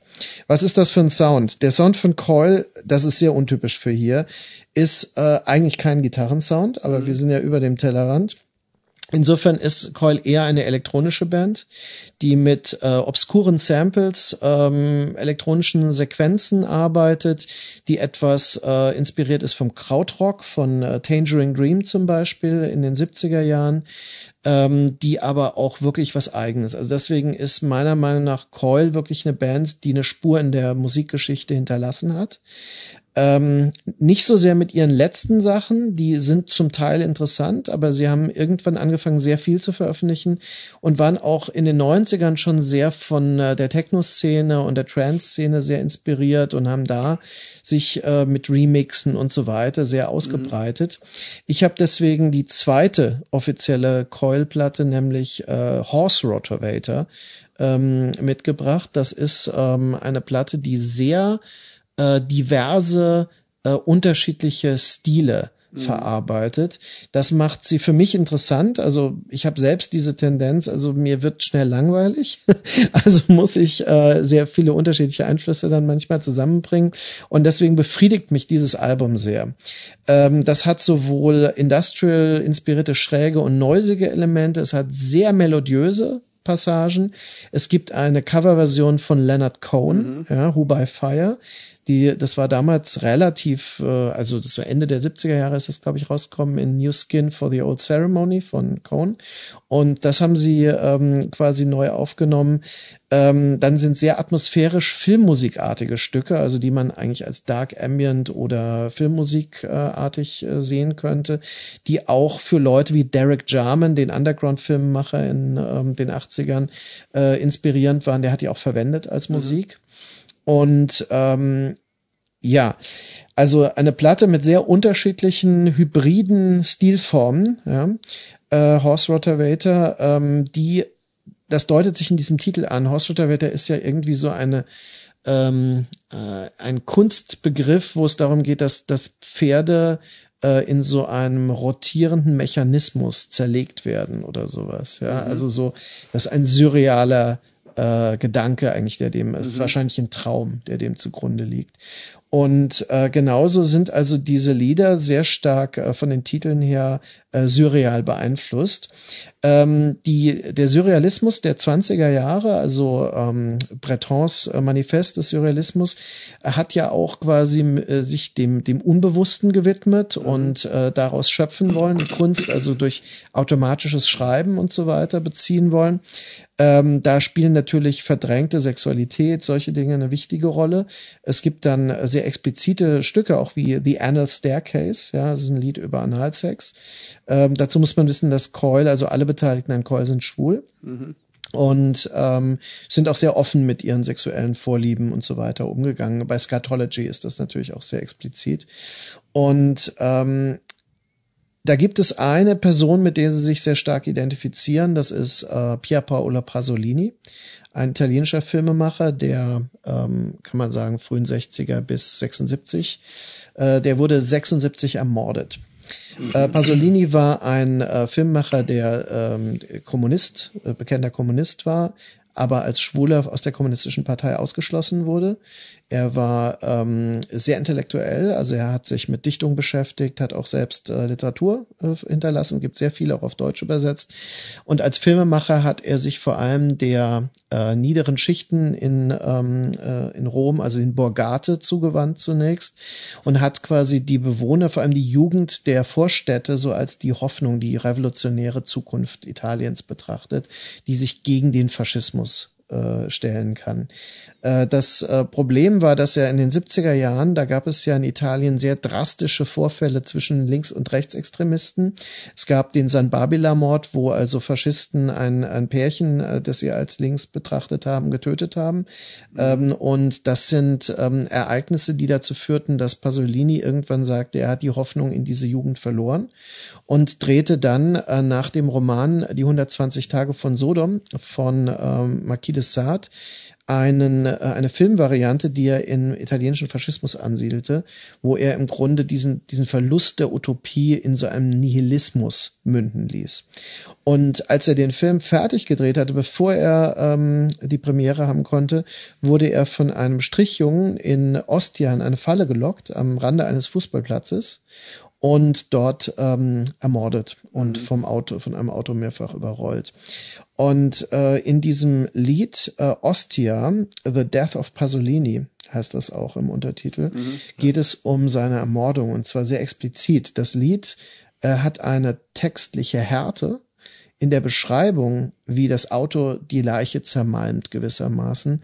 Solche Dinge, die wir da drin hören, die aber in der Musik, in der Schönheit der Melodie ähm, sich überhaupt äh, nicht entspricht. Und ähm, das ist also für Coil sehr typisch, dass mhm. sie also den Exzess und die Drastik der Industrial Culture nicht in den Sound legen, sondern dass sie die in einen kontrapunktischen, mhm. in so einer Bildtonschere ähm, hineinlegen.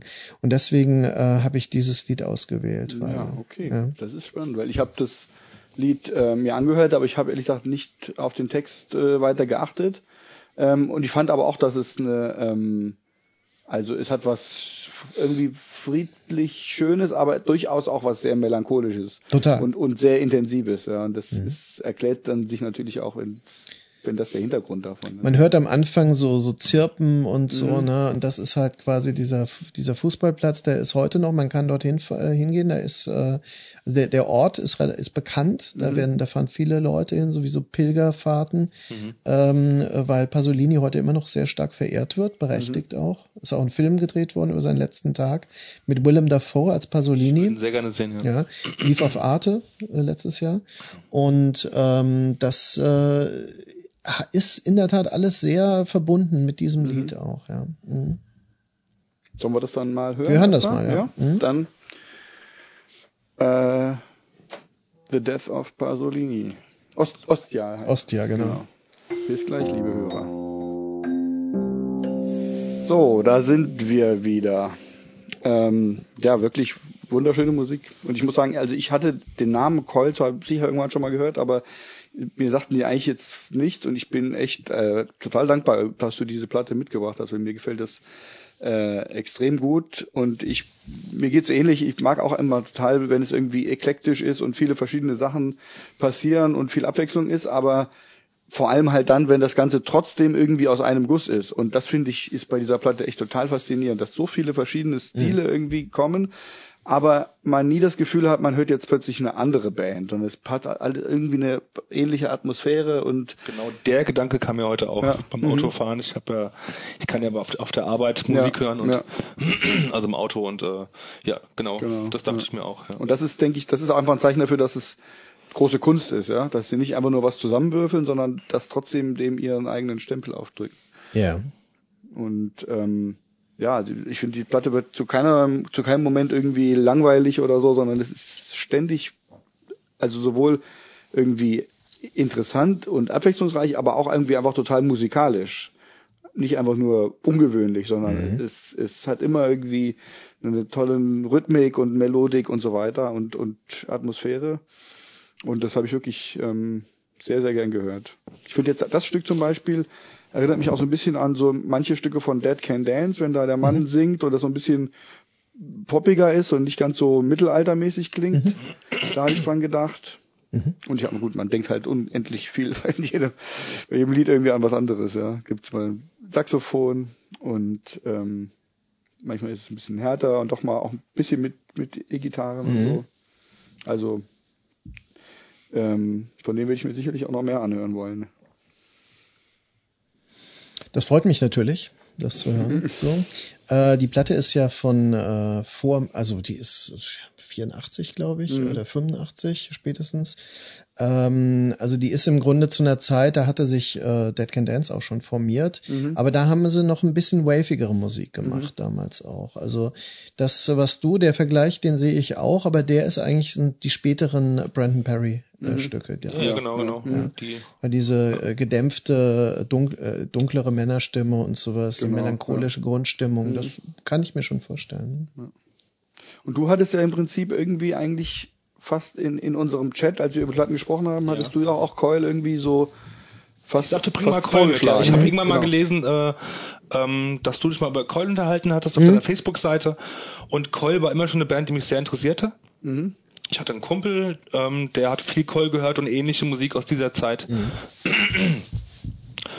Genau, und ähm, ich habe zu Hause Coil, äh, also auch damals Coil, irgendeine Coil auf dem Tape gehabt und hab, mhm. hab das im Auto oft gehört und das Tape ist leider verschwunden und äh, wenn du dann quasi im Internet nach Coil Ausschau hältst bei Discogs oder so weiter, siehst du da halt zig Alben und Singles und mhm. so weiter und weißt gar nicht, mit welchem Album du anfangen solltest. Äh.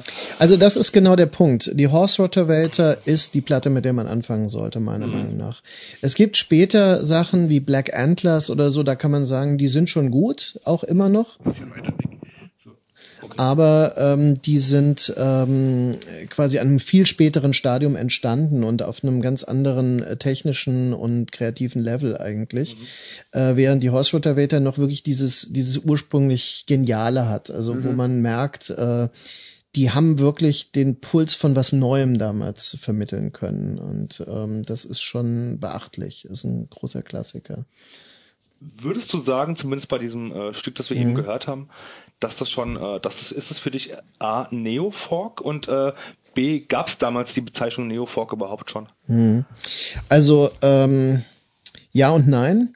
Es ist so, dass äh, dieser Begriff ist ein Begriff aus den 90er Jahren, mhm. zumindest in Bezug auf das, was du jetzt mit Sicherheit meinst. Denn ähm, im Grunde als ich anfing, ähm, als ich diese Platte von Coil zum ersten Mal hörte, das war um 88, 89 herum, habe ich sie parallel gehört mit genau den Bands, die du äh, im Kopf hast, nämlich Current 93, mhm. äh, Death in June und Sol Invictus. Mhm. Und ähm, das Interessante war, ja, für mich war das alles derselbe Bereich. Aber es gab ja noch keinen Begriff dafür wirklich. Mhm. Und deswegen hat man das Label World Serpent World Serpent war damals ähm, quasi das Label, das entstanden ist und diese ganzen äh, britischen, vor allem London-basierten Bands äh, unter ja. einen Hut gebracht hat. Äh, Nurse with Wound war dann die experimentellere Band mhm. dabei und äh, also es gab da schon eine ganze Reihe. Auch Lustmord war zeitweise da als Dark Ambient Projekt und so weiter.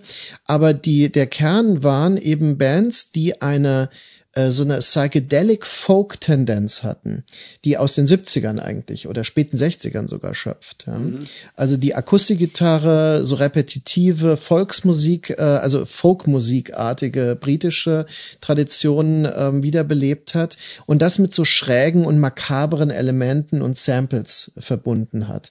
Und die erste Platte, die diese Richtung eigentlich geht, ist äh, Swastikas von Noddy von Current 93 äh, die hat eben diese Folk-Songs ähm, schon. Und das wäre. Ach, Douglas wäre das gewesen, okay. Ja, ja, das Interessante ist, dass Douglas P. von Death and June war äh, auf der ähm, Swastikas von Noddy als Gitarrist und so beteiligt. Ah, ja. Und da sind auch ähm, quasi diese Einflüsse deutlich. Death and June hat ja vorher eher so einen Sound gehabt, der an ähm, äh, Joy Division erinnert. Also so einen post-punkigen Sound. Nada gehabt. zum Beispiel, ja.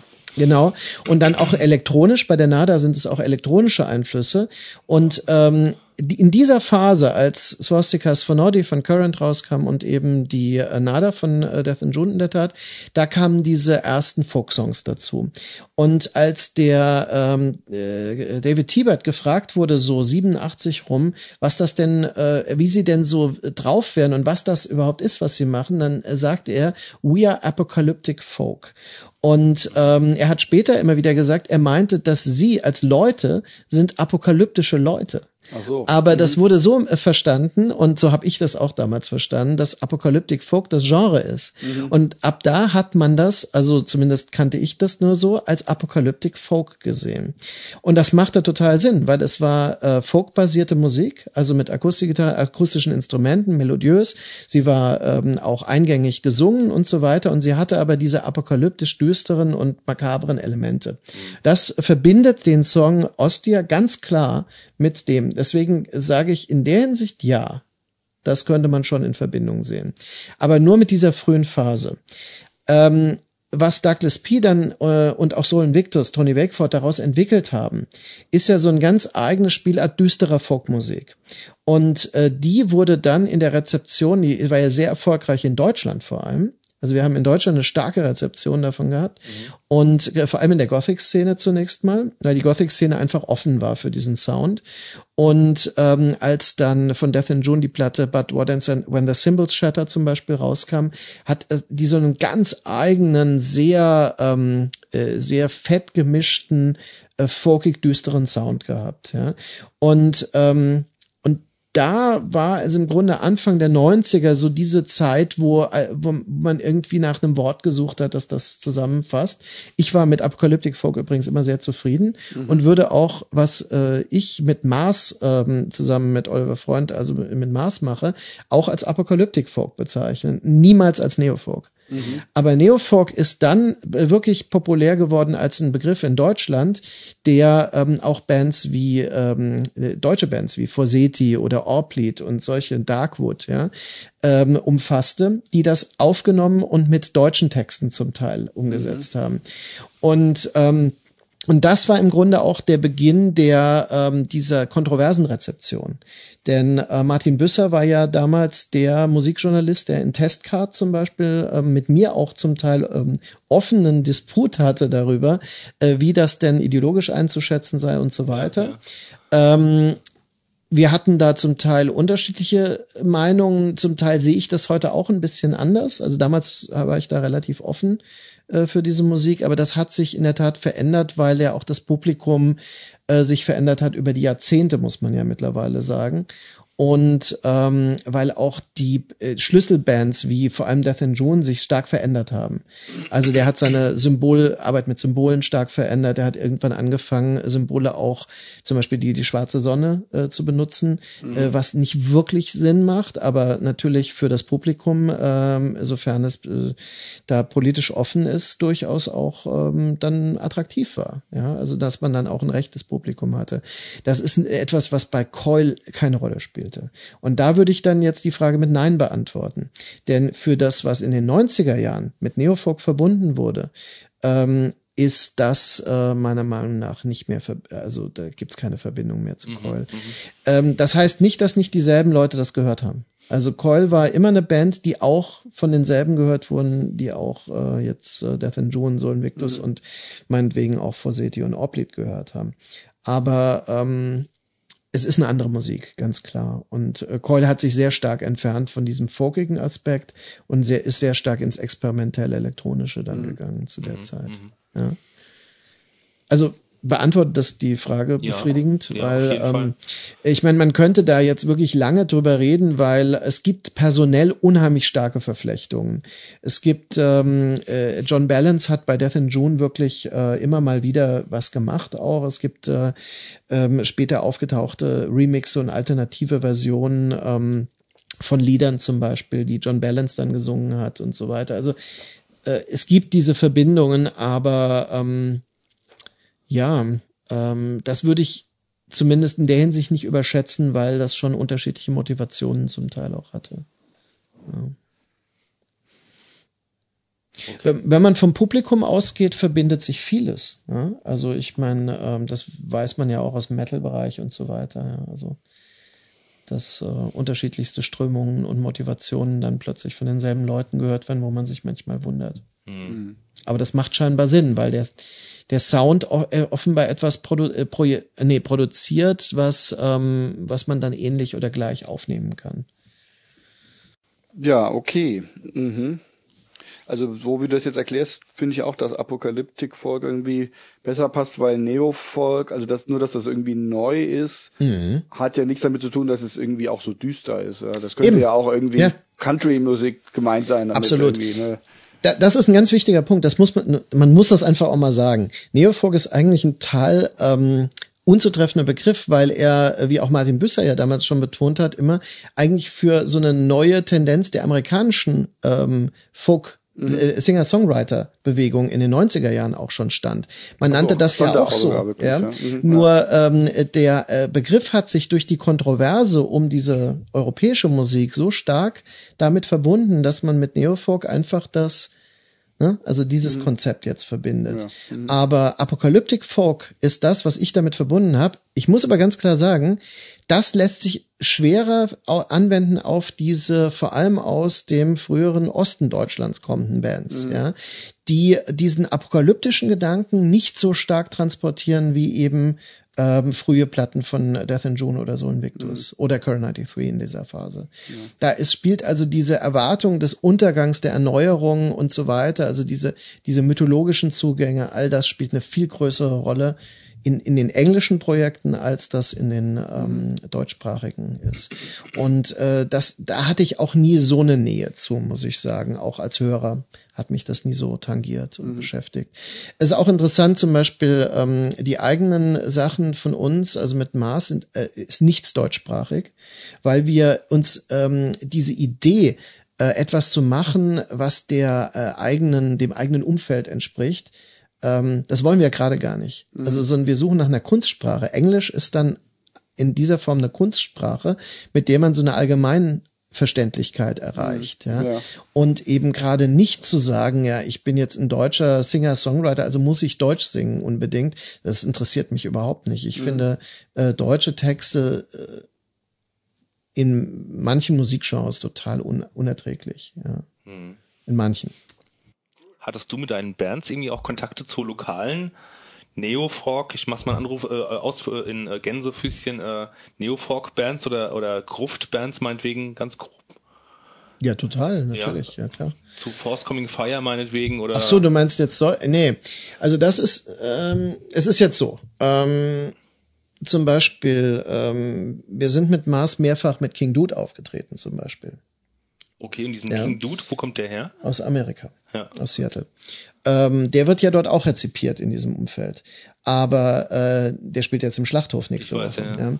Und äh, das ist also eine ganz andere Richtung. Der hat das Apokalyptische, aber der hat auch einen Rock'n'Roll-Gestus mhm. noch mit drin.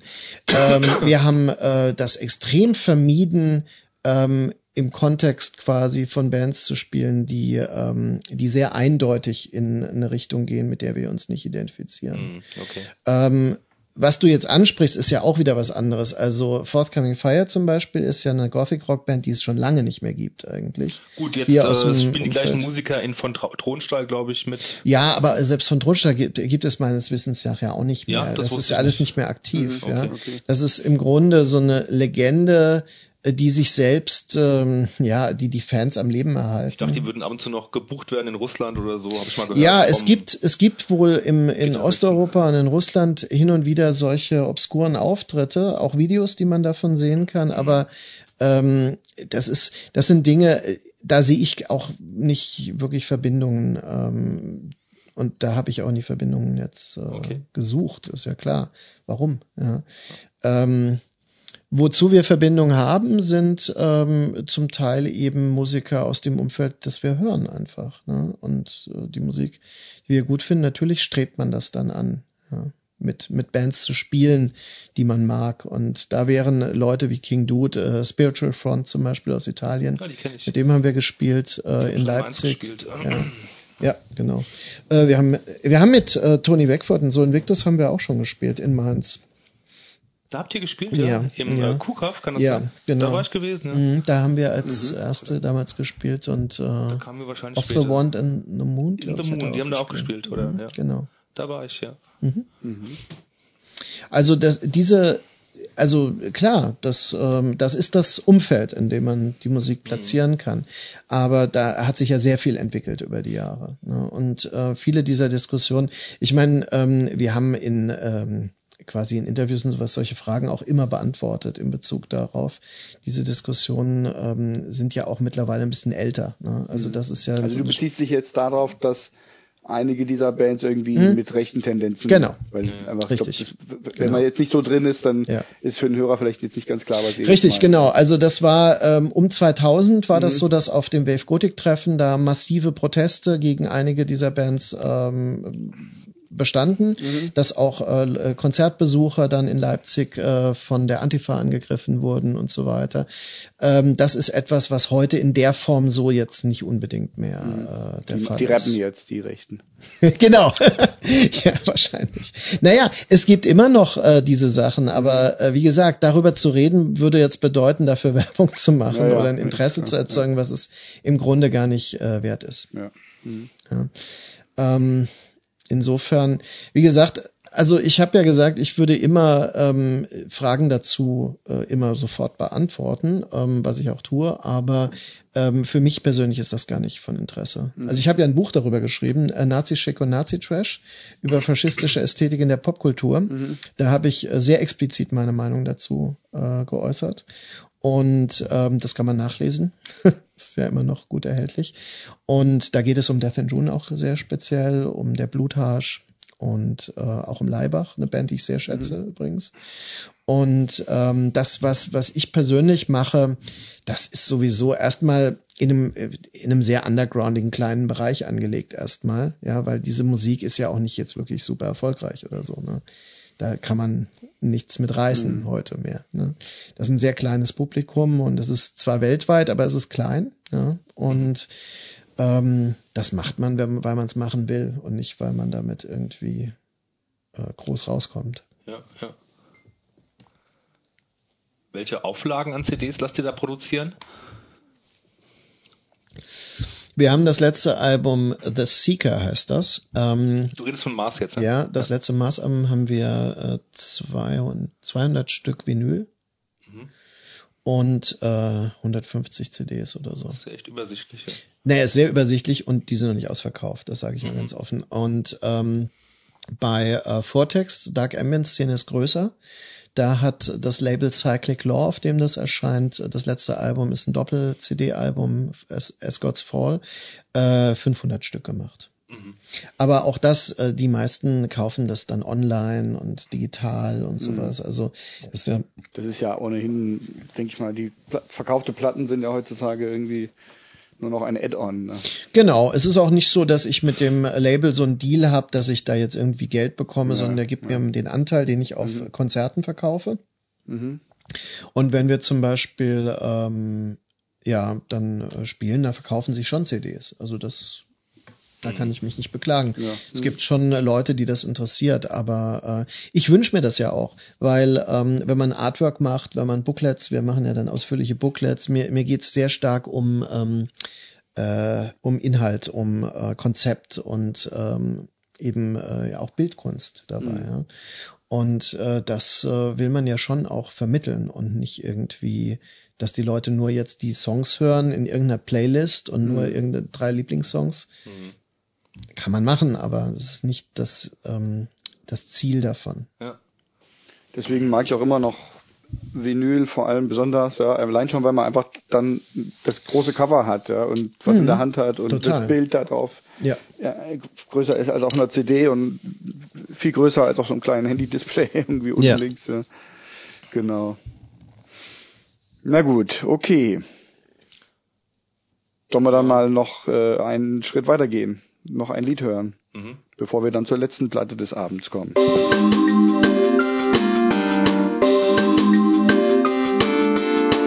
Blind gehört und abgekanzelt. Ja, da sind wir wieder. Ähm, ja, vielleicht, ich meine, die Liste, das kann halt, ist halt echt ein bisschen, ist ja Zufall, ja, Zufallsreihenfolge. Ich, vielleicht muss ich noch mal gucken, dass ich doch mal ein bisschen von dieser Art Musik irgendwie versuche, da wieder rauszufiltern und ein bisschen andere, mehr andere Sachen noch Klingt immer nach. Arbeit, ja, bei den vielen Titeln. Es ist halt, es sind 9000 Stücke. also in ja. den letzten drei Sendungen waren die, die, die äh, Tracks, die da kamen, doch durchaus Stimmt, da annehmbar. hatten wir eher Death Metal und so. Jetzt hatten wir halt gerade wieder sowas, was mehr so Post-Metalcore, Emo, Rock, Indie, Grunge. Das hatte ein bisschen was Grungiges, habe ich gesagt. Aber es Ja, war schon ich- sehr, sehr glatt gespielt. Ich hatte mich ja am Anfang ein bisschen gefreut, weil die Stimme so einen leichten äh, Trent Reznor-Touch hatte, Mhm. von Nine Inch Nails Anleihen äh, im Intro noch. ja. Und dann äh, mit dem Einsatz der Gitarren, der ja sehr konventionell ist, ähm, hat sich das dann verflüchtigt. Und äh, diese Hookline mit dem äh, Burn Baby Burn, Mhm. das ist natürlich sehr poppig. Also Ja, das war ja. auch unsere Reaktion, ne? Hm. Ich habe es fast schon erwartet kommen sehen, weil ähm, ich war mal im Fitnessstudio, da lief von morgens bis abends ähm, Rockland Radio. Mhm. Und die haben nicht nur so ein paar Gassenhauer aus den 70ern gespielt, sondern halt eben auch viel von diesem modernen Zeug, Green Day und Nickelback und wie die Bands alle heißen. Und Ja, äh, ja. ich habe das irgendwie schon kommen sehen, dass es darauf hi- hinausläuft, ja, auf so einen ganz poppigen Refrain Mhm. halt eben. Ja, aber ich war, also ich finde, es hätte schon deutlich schlimmer sein können. Ich habe ja. gesagt, auch eben nochmal, als wir es gehört haben, ich könnte mir vorstellen, dass das so Musik ist, die man irgendwie nach einer langen Nacht, wenn man mit dem Auto nach Hause fährt und nochmal irgendwie Gas gibt und dann so ein bisschen ähm, berauscht äh, das, das hört, dass das dann auch ganz nett sein kann. Ja, ich fand es jetzt zwar nicht so ganz super süßlich und so. Hat schon auch eine gewisse Melancholie drin gehabt. Ähm, aber letztendlich schon belanglos halt. Ne? Gucken wir mal, was es war. Mhm. Muss man nicht viel mehr Worte drüber verlieren. Institute Distort äh, Bulletproof Skin von der Band Institute. Mhm. Aber nicht die Band Institute, die wir beide kennen, Ich Jochen. kenne sogar zwei Institute Ah, ja. Jetzt kennst du drei. Es Jetzt, gibt, jetzt ich, ich so, drei, ja. gibt sogar eine Industrial Band, die Institut heißt. Ja, die Ja. kenne ich wiederum nicht. Ja, ja, es dürfte mehrere geben. Ich kenne eine Post-Punk-Band und eine Metal-Band letzten Mhm. Endes. Ja. Ups, Entschuldigung. Ähm, nochmal zurück. So, ähm, ja, auf dem Cover sind so ein paar weiße Pferde, die gerade durch Wasser galoppieren und das Wasser Uiuiuiui. stäubt nach auf. Insofern dieses Gefühl von Bewegung, was ich da rein interpretiert habe, das äh, Ah, es ist schon sehr gefällig und sehr. ja. Also wenn man das Cover sieht, ist es schlimmer als wenn man es nur hört, finde ich. ja, ja, absolut. Kann ich bestätigen. Ich sehe es gerade. Ja. Nee, ist weg. Jetzt ist Also, es weg. ja, ich hab- ja, weiße Pferde vor blauem Himmel, die durch Wasser rennen. ja, also schlimmer, als man sich erstmal vorstellt. Ja. Ja, okay. Dann kommen wir zur letzten Platte. Äh, ich hätte da mal.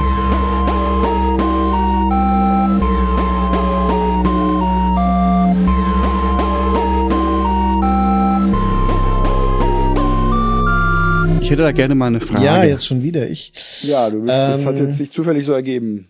Ich habe äh, eine Platte mitgebracht, die bei mir Fragen aufgeworfen hat, deswegen Mhm. die Kategorie, ne? Genau, Kategorie Frage. Ja.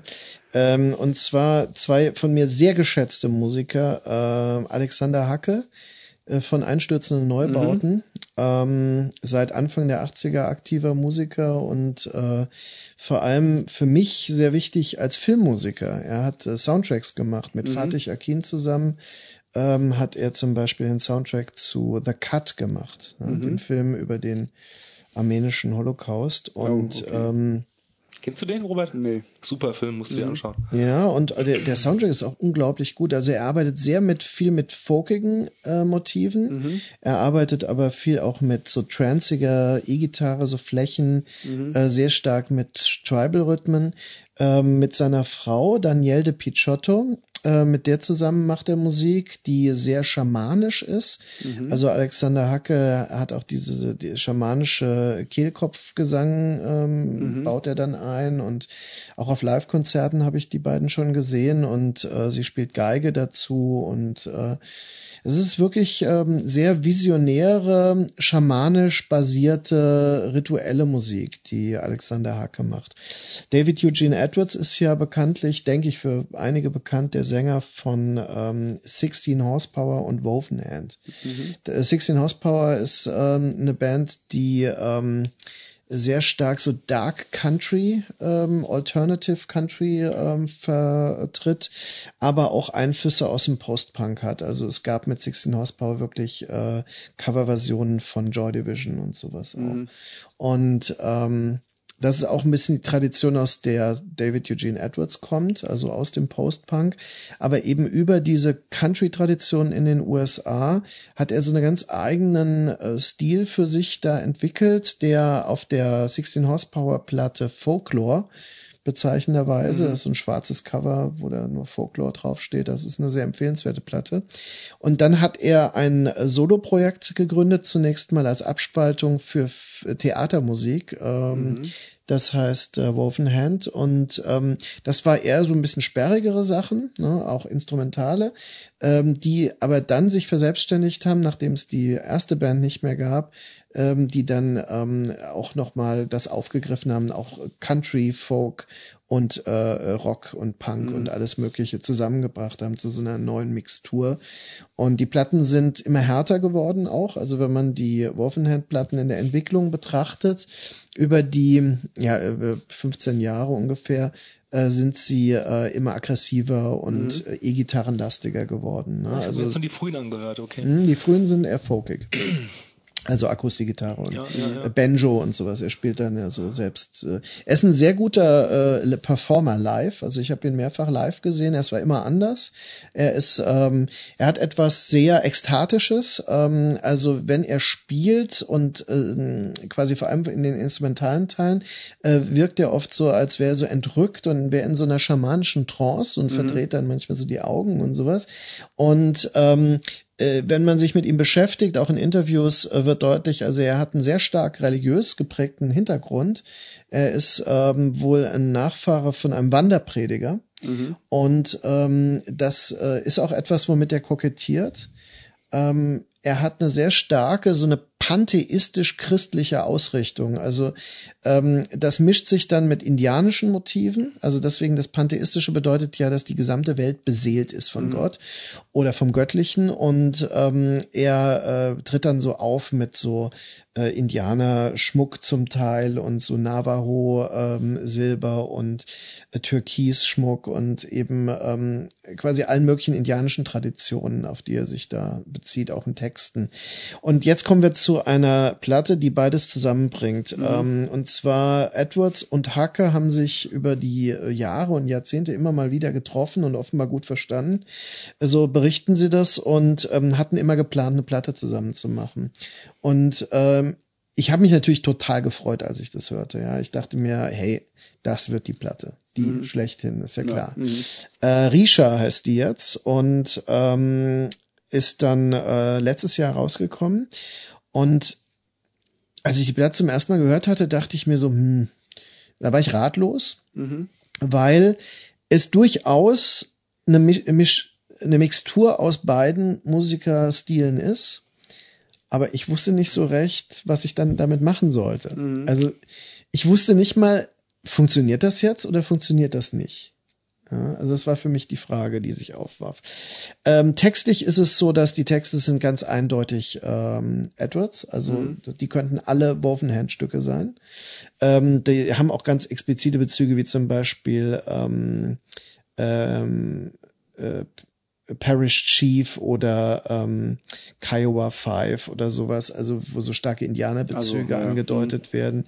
Und ähm, All in the Palm und sowas sind dann äh, Titel, die sehr stark dieses ähm, mystisch spirituelle andeuten. Ja? Und die Texte sind auch sehr rätselhaft. Das ist sehr typisch für ihn. Mhm.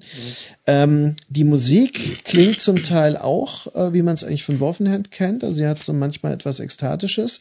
Aber manche Stücke sind völlig anders. Und da ist der Hacker-Einfluss dann drin. Aber ich habe es mir ein bisschen anders vorgestellt. Ich dachte, es mhm. wäre viel organischer. Also was er macht, dass er viel mehr dieses Schamanische reinbringt. Ich dachte, es wird eine Platte, die jetzt ähm, Wovenhand als Ritualmusik präsentiert. Mhm. Ja? Und ähm, was sie aber gemacht haben, ist eher eine elektronisch beeinflusste und mhm. experimentelle Platte mit Industrial-Einflüssen. Und ich muss jetzt zugeben, dass je mehr ich sie gehört habe, je mehr ich mich jetzt eingestellt habe auf diesen Podcast, ähm, ich mag die Platte sehr. Ja? Mhm. Also sie gefällt mir jetzt sehr gut viel besser als zum ersten, wo wir zum ersten Mal drüber gesprochen hatten und wo ich noch ratlos war. Ja. Mhm. Also ich würde sie jetzt gar nicht mehr als äh, Frage. Die Frage hast du für dich selber beantwortet. Ich habe mir die Frage selbst beantwortet. Aber damit man sie an die Hörer mal weitergibt, würde ich vorschlagen, hören wir uns mal das Lied All in the Palm an. Mhm. Weil dieses Stück, das auch von äh, den Musikern als äh, eins der frühen ersten Stücke davon vorab veröffentlicht wurde, ähm, hat eben diesen eigenartigen äh, Post-Industrial Touch. Mhm äh, der sich eben mit dem Dark Country Stil von Wovenhand da vermengt und das müsste man sich mal anhören jetzt. Mhm. Dann hören wir es jetzt. Bis gleich. Okay, da sind wir wieder.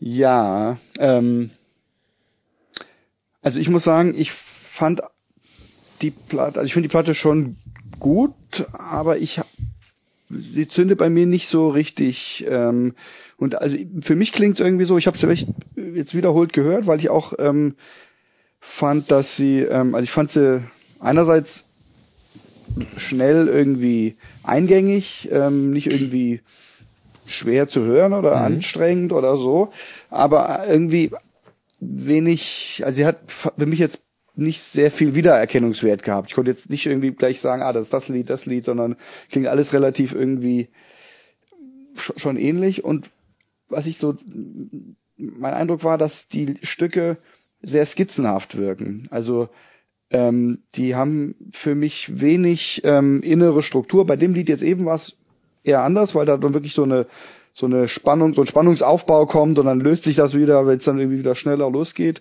Ähm, und komischerweise, also ich bin normalerweise keiner, der irgendwie jetzt immer nach Songstrukturen irgendwie schreit und so. Das finde ich eigentlich immer eher ein bisschen albern und ich achte da gar nicht so drauf. Aber hier ging es mir schon so, dass ich das Gefühl hatte, das ist, also es sind viele coole Momente, ja, irgendwie nette Melodien oder Rhythmen oder ähm, Sounds und so weiter, die ich so für sich genommen irgendwie nicht schlecht finde, aber wo ich das Gefühl habe, das Song ist nicht so rund, sondern es fängt irgendwie an, dann geht das mehr oder weniger äh, einigermaßen gleichmäßig durch, dann hört das Lied irgendwie irgendwann wieder auf. Und so Momente, wo, das irgendwie so ein bisschen abgeschlossener oder abgerundeter wirkt ähm, oder so eine Art von ähm, ähm, ja letztendlich eine Struktur kriegt, die die als würde das, dass der Song wie eine kleine Geschichte sozusagen erzählt oder so, das fehlt mir ein bisschen. Ähm, und mir kam es, also ich hatte so die, die Fantasie, dass die vielleicht irgendwie nicht genug Zeit hatten, um dieses Projekt ähm, wirklich wirklich bis zum Ende sozusagen äh, gemeinsam auszuarbeiten. Ne? Als hätten sie vielleicht gute Ideen gehabt, die sie sich so hin und her schicken. Ich weiß nicht, ob es stimmt, aber so war so meine Fantasie, dass das, dass es einfach nicht nochmal so einen letzten Reifeschritt gemacht hat, wo man dann nochmal ähm, ja irgendwie noch die letzte zündende Idee hat, die den Song dann wirklich rund macht. Ähm, und ja, also an, an manchen Stellen war es mir doch auch ein bisschen seicht. Ich musste sogar ehrlich gesagt ab und zu an U2 denken. Ähm, wenn, wenn äh, ähm, gerade so bei dem ersten Stück zum Beispiel, die haben ja auch manchmal so elektronische Geräusche im Hintergrund und ähm, mhm. das, also das kann für mich dann doch einfach ein bisschen düsterer sein oder mehr Reibung und mehr ähm, ähm, mehr Schrägheit haben, ja. Und also ich wusste in dem Sinne jetzt nicht, ich hatte jetzt nicht so eine Erwartung, wie du sie jetzt hast, weil ich halt die, ähm, die Projekte nicht so kenne.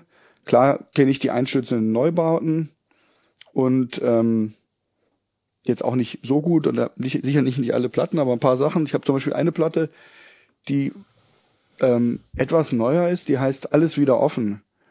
Die, ich weiß nicht, ob die irgendwie äh, jetzt größere Bedeutung im Kanon dieser Band hat, aber die hatte ich irgendwie zufällig, als sie erschienen ist, mal auf meinem MP3-Player damals. Und die habe ich oft und viel gehört, habe sie jetzt auch noch mal mir angehört und die finde ich wirklich genial. Die ist, da ist jedes Lied ähm, absolut eingängig und trotzdem überraschend irgendwie. Ähm, und da sind ähm, ja einfach total musikalische Elemente finde ich drin. Ja, gar nicht jetzt einfach nur äh, mhm. experimentell oder so, sondern wirklich ähm, super, äh, ja, äh, super Songs auch einfach. Und das hätte ich mir für die Platte irgendwie mehr mhm. gewünscht, dass das, dass das auch ähm, ja, songwriterisch, das Wort gibt, irgendwie noch ein bisschen runder wäre. Ja. Ähm, Finde es nicht schlecht, das will ich wirklich nicht sagen, aber es plätscherte oft so dahin und ich war dann einfach nicht mehr so richtig am Zuhören, weil ich das Gefühl hatte, das geht jetzt so weiter und trotzdem aber auch jetzt nicht so repetitiv, dass es jetzt irgendwie hypnotisch wäre, dass man irgendwie so voll in den Sog kommt und immer tiefer in, in die in die gleichbleibende Rhythmik irgendwie mhm. reingesaugt wird. Ja. Also schlecht finde ich es nicht, ähm, aber auch nicht, was mich jetzt meinetwegen wie die Coil jetzt irgendwie nachhaltig beeindruckt hätte. Mhm. Ähm, ich muss ja gestehen, dass dieser Edwardson, Edwardson heißt er, ne? Edwards. Edwards, Entschuldigung, dass der nicht an mir vorbeigegangen ist. Ich habe den schon mitbekommen mit seiner Band äh, Woven Hand.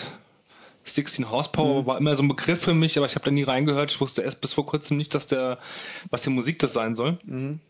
Ähm, aber Wovenhand äh, ja, ja, kannte ich. Genau so ging's mir auch. Ja. Wovenhand kannte ich, kenne auch Freunde, die den äh, vermehrt, äh, die Band vermehrt hören.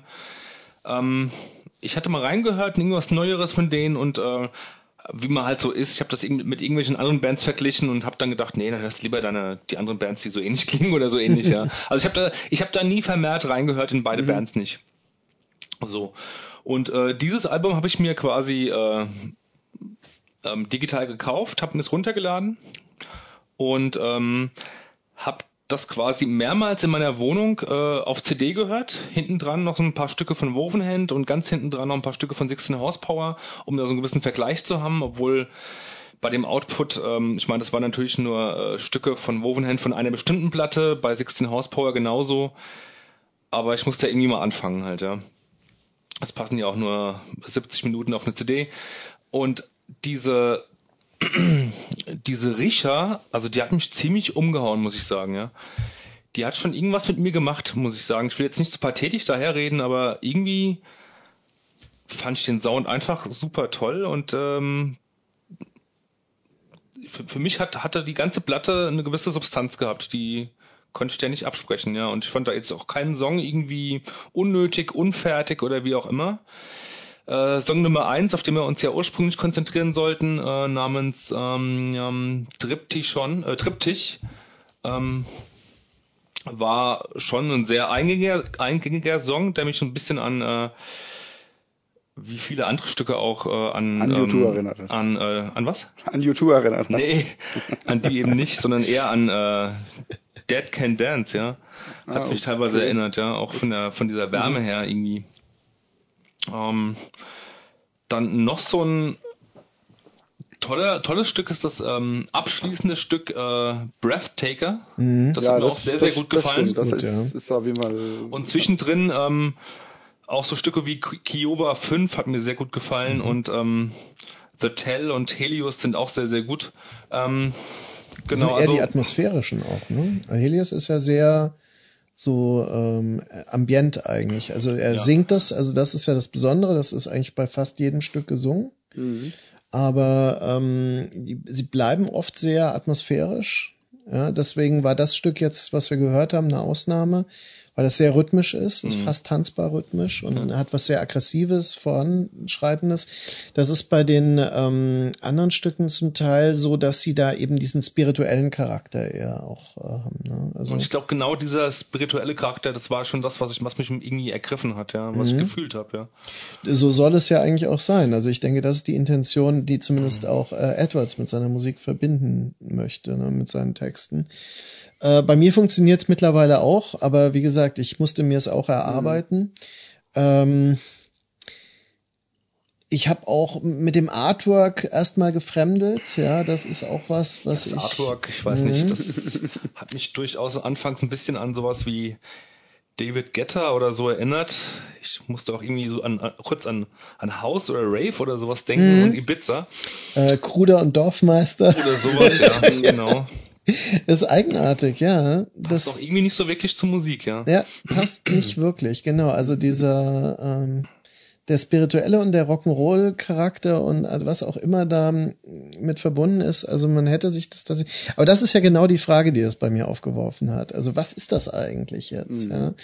Und ähm, und die Frage am Schluss ist, was hat das mit mir gemacht jetzt? Und tatsächlich sehe ich jetzt auch, ähm, auch heute nochmal, ich habe es jetzt zweimal gehört heute und war schon sehr berührt davon irgendwie. Also ich sehe das auch, genau wie du jetzt, Jochen. Sie hat auch einen fantastischen Sound. Äh, in, bei einem anderen Musikstil, Musikstil würde ich sagen, ah, doch irgendwie überproduziert oder was weiß ich was, aber mhm. da passt total gut. Ja, ja. das passt schon, ja. das finde ich ja. Sonst diese genau. Lo-Fi-Platten, die ich sonst auf meinen Teller lege mhm. und dann habe ich dann das hier aufgelegt und äh, was eine ganz andere Qualität im Raum halt, ja. halt auch hat, ja, und auch durchstrahlt, in andere Zimmer reinstrahlt. Das, das war fantastisch. Das ist ja. aber eine Qualität, die auch äh, bei Alexander Hacke wirklich bei seinen eigenen anderen Produktionen auffällig mhm. ist. Also, dass er wirklich jemand ist, der, der mit Sound umgehen kann und äh, der eben diesen diesen äh, ätherisch spirituellen Charakter in der Musik auch über Sound äh, herausarbeitet. Mhm. Also ich würde sagen, das ekstatische, das ist diesmal tatsächlich von Edwards gekommen, auch durch die den Gesangsstil. Also gerade bei dem Stück, was wir eben hörten, das das das hat ja schon sowas von so einem indianischen Gesang manchmal, also dieses ähm, ja, also diesen ekstatische Motive, die er da hat und ähm, dann ist natürlich der Elektrobeat widerspricht dem zeitweise, aber irgendwann versteht man, okay, das ist eigentlich eine Modernisierung. Das ist eigentlich äh, so eine Art ähm, moderne Variante von sehr archaischen Gedanken. Mhm. Wobei halt, was ich jetzt, also ich habe mir auch in meine Playlist bei Spotify einfach, glaube ich, so ziemlich alles von 16 Horsepower und Woven mhm. Hand reingeschmissen und habe das dann aber jetzt nicht systematisch gehört, sondern einfach immer mal so auf Shuffle. Mhm. Ähm, um einfach so ein bisschen verschiedene Eindrücke zu kriegen. Insofern, ja, weiß ich nicht, ob ich jetzt bestimmte Phasen dann eher vielleicht verpasst habe, aber ich fand schon, dass das, ähm, also dass das eben schon eigentlich fast immer wirklich Songs in dem Sinne waren, ja, wo, wo ich das Gefühl hatte, mhm. ähm, dass es schon ja quasi klassisch aufgebaute Lieder sind. Das passt ja dann auch zum Volk. Ähm, mhm. Und manche gefielen mir halt besser, andere weniger. Wenn es sehr country-mäßig war, das war mir, da kann ich aber nicht so viel mit anfangen, ja. Mhm. Aber da war schon einiges, was ich echt äh, auch wirklich gut fand. Und ähm, das ist halt das, was, wo ich jetzt Gefühl habe, dass das bei dem hier äh, irgendwie fehlt. Ähm, ja, also insofern für mich passt es nicht so richtig. Irgendwie ist das nicht, passt es nicht so richtig aufeinander. Ja. Es mhm. ist irgendwie als, als hätten sie einen Sound gefunden, aber noch nicht die Komposition dazu. Ne? Ich frage mich, ob dann vielleicht der der Songwriter sozusagen, so stelle ich mir das jedenfalls irgendwie mal vor, dass er mhm. der, der Edwards der Songwriter ist und der Hacke der äh, der Soundtüftler und ähm, dass dann vielleicht irgendwie die Sounds da waren und der Songwriter dann irgendwie darüber was gesungen hat. Mhm. Ähm, und aber nicht mehr wirklich so einen Einfluss auf die auf die Grundstruktur nehmen konnte mhm. oder so. Ja. Naja, also vielleicht, vielleicht ist es ist man ja, müsste mal mehr Informationen bekommen, wie das faktisch entstanden ist. Ja. Es gibt ja Interviews dazu. Ich war jetzt äh, ich, ist länger her, dass ich es jetzt gelesen habe. Also ähm, ich kann es nicht mehr. Äh, wenn ich mich richtig erinnere, ist das schon auch so entstanden, dass die sich Sachen zugeschickt haben Bestimmt, und nicht eben gemeinsam äh, von Grund auf im Studio oder genau, so das entwickelt haben, weil die sind ja auch in verschiedenen Ländern oder genau. unterschiedlich aktiv. Ähm, insofern kann das schon sein, dass dieser Eindruck, also ich, ich sehe es ja nicht so, weil ich das dann durchaus wirklich als eine atmosphärische Platte auch wahrnehme, mhm.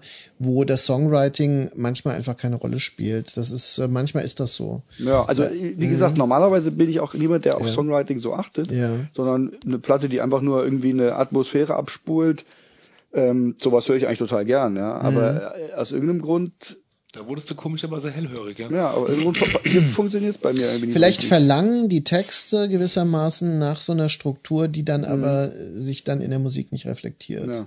Also teilweise. Es kann schon sein. Ist mir jetzt aber nicht so bewusst gewesen. Also ich habe ja auf die Texte selber habe ich jetzt halt auch nicht so ja, geguckt, ich auch aber, weniger, ja. aber dadurch, dass überhaupt halt so ein Gesang auftritt und das ist irgendwie so eine, also wenn es ähm, ohne Gesang ist, dann bin ich viel schneller dabei, das irgendwie mehr als so eine Art Soundtrack ja, oder Soundscape zu, ja, zu sehen. Ja? Und wenn es aber mit so mit diesem doch eher folkigen ähm, Melodien ist, mhm. dann erwarte ich irgendwie auch, dass der Mensch quasi jetzt eine Geschichte erzählt und nicht irgendwie nur so anfängt, ja? sondern dass es dann vielleicht irgendwie noch ein ja, wie gesagt, irgendwie ein Refrain gibt oder also Geschichte jetzt nicht im Sinne vom vom Text her, sondern einfach von mhm. dem Aufbau des Songs, ne, dass das sich irgendwie dann nochmal steigert oder eine äh, andere Emotion reinkommt. Ja. Ne? Und, ja, ja, klar.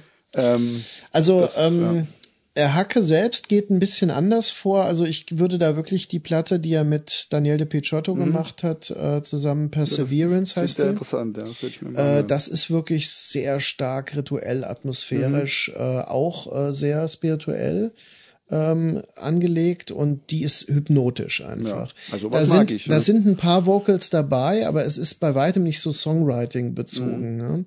Und Edwards ist halt dann doch immer noch der Singer-Songwriter eigentlich. Und deswegen, wie gesagt, ich glaube, da kann man sich darauf einigen, dass die Texte oder die, die Lieder an sich manchmal nach etwas verlangen, was das dann nicht liefert, das mhm. Album. Das mag schon sein. Trotzdem mag ich's. Ja, also wie gesagt, ich finde es mhm. auch wirklich nicht, nicht schlecht, ja, aber ist halt jetzt nicht so richtig eingeschlagen. Mhm. Okay. Kurzer Fun Fact ist mir ja. direkt aufgefallen. Ähm, bei Lied Nummer drei The Tell, ähm, gibt es am Anfang einen ganz kurzen Sample, also der Song, der beginnt irgendwie mit einem gewissen Intro oder einem Interlude und ähm, dann kommt ein ganz kurzer Sample rein, der mir sehr bekannt vorkam. Und in der Tat sind da zwei Sekunden drin von einem Gorgoroth-Lied. Das ist dieser Black Metal-Band äh, aus Echt? Norwegen. Aha. Genau, und zwar äh, von meiner Lieblingsplatte Another Sign of Hell von dem äh, Song Propheten Offenbaring. Das hat einen gewissen Anfang, klar. Mhm. Und diesen Anfang, die ersten zwei Sekunden davon, ähm, sind da quasi als Sample verwurschtet. Finde ich genial. Sehr ja. sympathisch, ja. Ja. Das muss man sich gleich nochmal anhören. Ja, ja mach okay. das mal. Ja, also der, der an, direkt am Anfang von dem Lied oder irgendwann ähm, es ist der Anfang von Propheten Offenbaring ja, von Gorgoroth, aber, ich meine aber das kommt so nach Sekunde, was weiß ich, 30 oder so. Ah, ja, ah okay. Mhm. Also im dritten Stück. Ja, im dritten Stück The Tell. Welches heißt, genau, The Tell. Hör ich sofort rein noch. Ja. Dann. Ich werde die noch öfters hören. Mir, mir gefällt die sehr, sehr gut. Ja, Schön. Die Scheibe. Ich werde noch öfter Coil hören. okay. Das, da bin ich aber mit beiden jetzt sehr zufrieden, weil es hätte ja auch schief gehen können. Ja. Kommt man da mit irgendwas Obskurem an? ja. ja es, äh, ich fand das sehr interessant. Ich habe sehr viel gelernt. Schön, ja, wir auch. ja, ja. Und am ja. interessantesten die Exkursion in äh, die 80er Jahre und die Entstehung von Neofolk oder ähm, mhm. beziehungsweise, mhm. wie heißt es noch gleich? Apokalyptik Folk. Apokalyptik Folk. Ja. Wir sind noch auf Sendung. Okay. Was? Schon dein Mikro ab. Nee, nee, nee. Wir sind, glaube ich, gerade noch dabei zu sagen, dass das jetzt sehr schön war und wir euch danken und dass wir dir vor allen Dingen danken, dass du gekommen bist ja. und die Zeit gefunden hast. War mir eine große Freude. Und äh, alle Hörer, ähm, wir freuen uns über Kommentare und über Weiterempfehlungen. Bis zum nächsten Mal. Tschüss.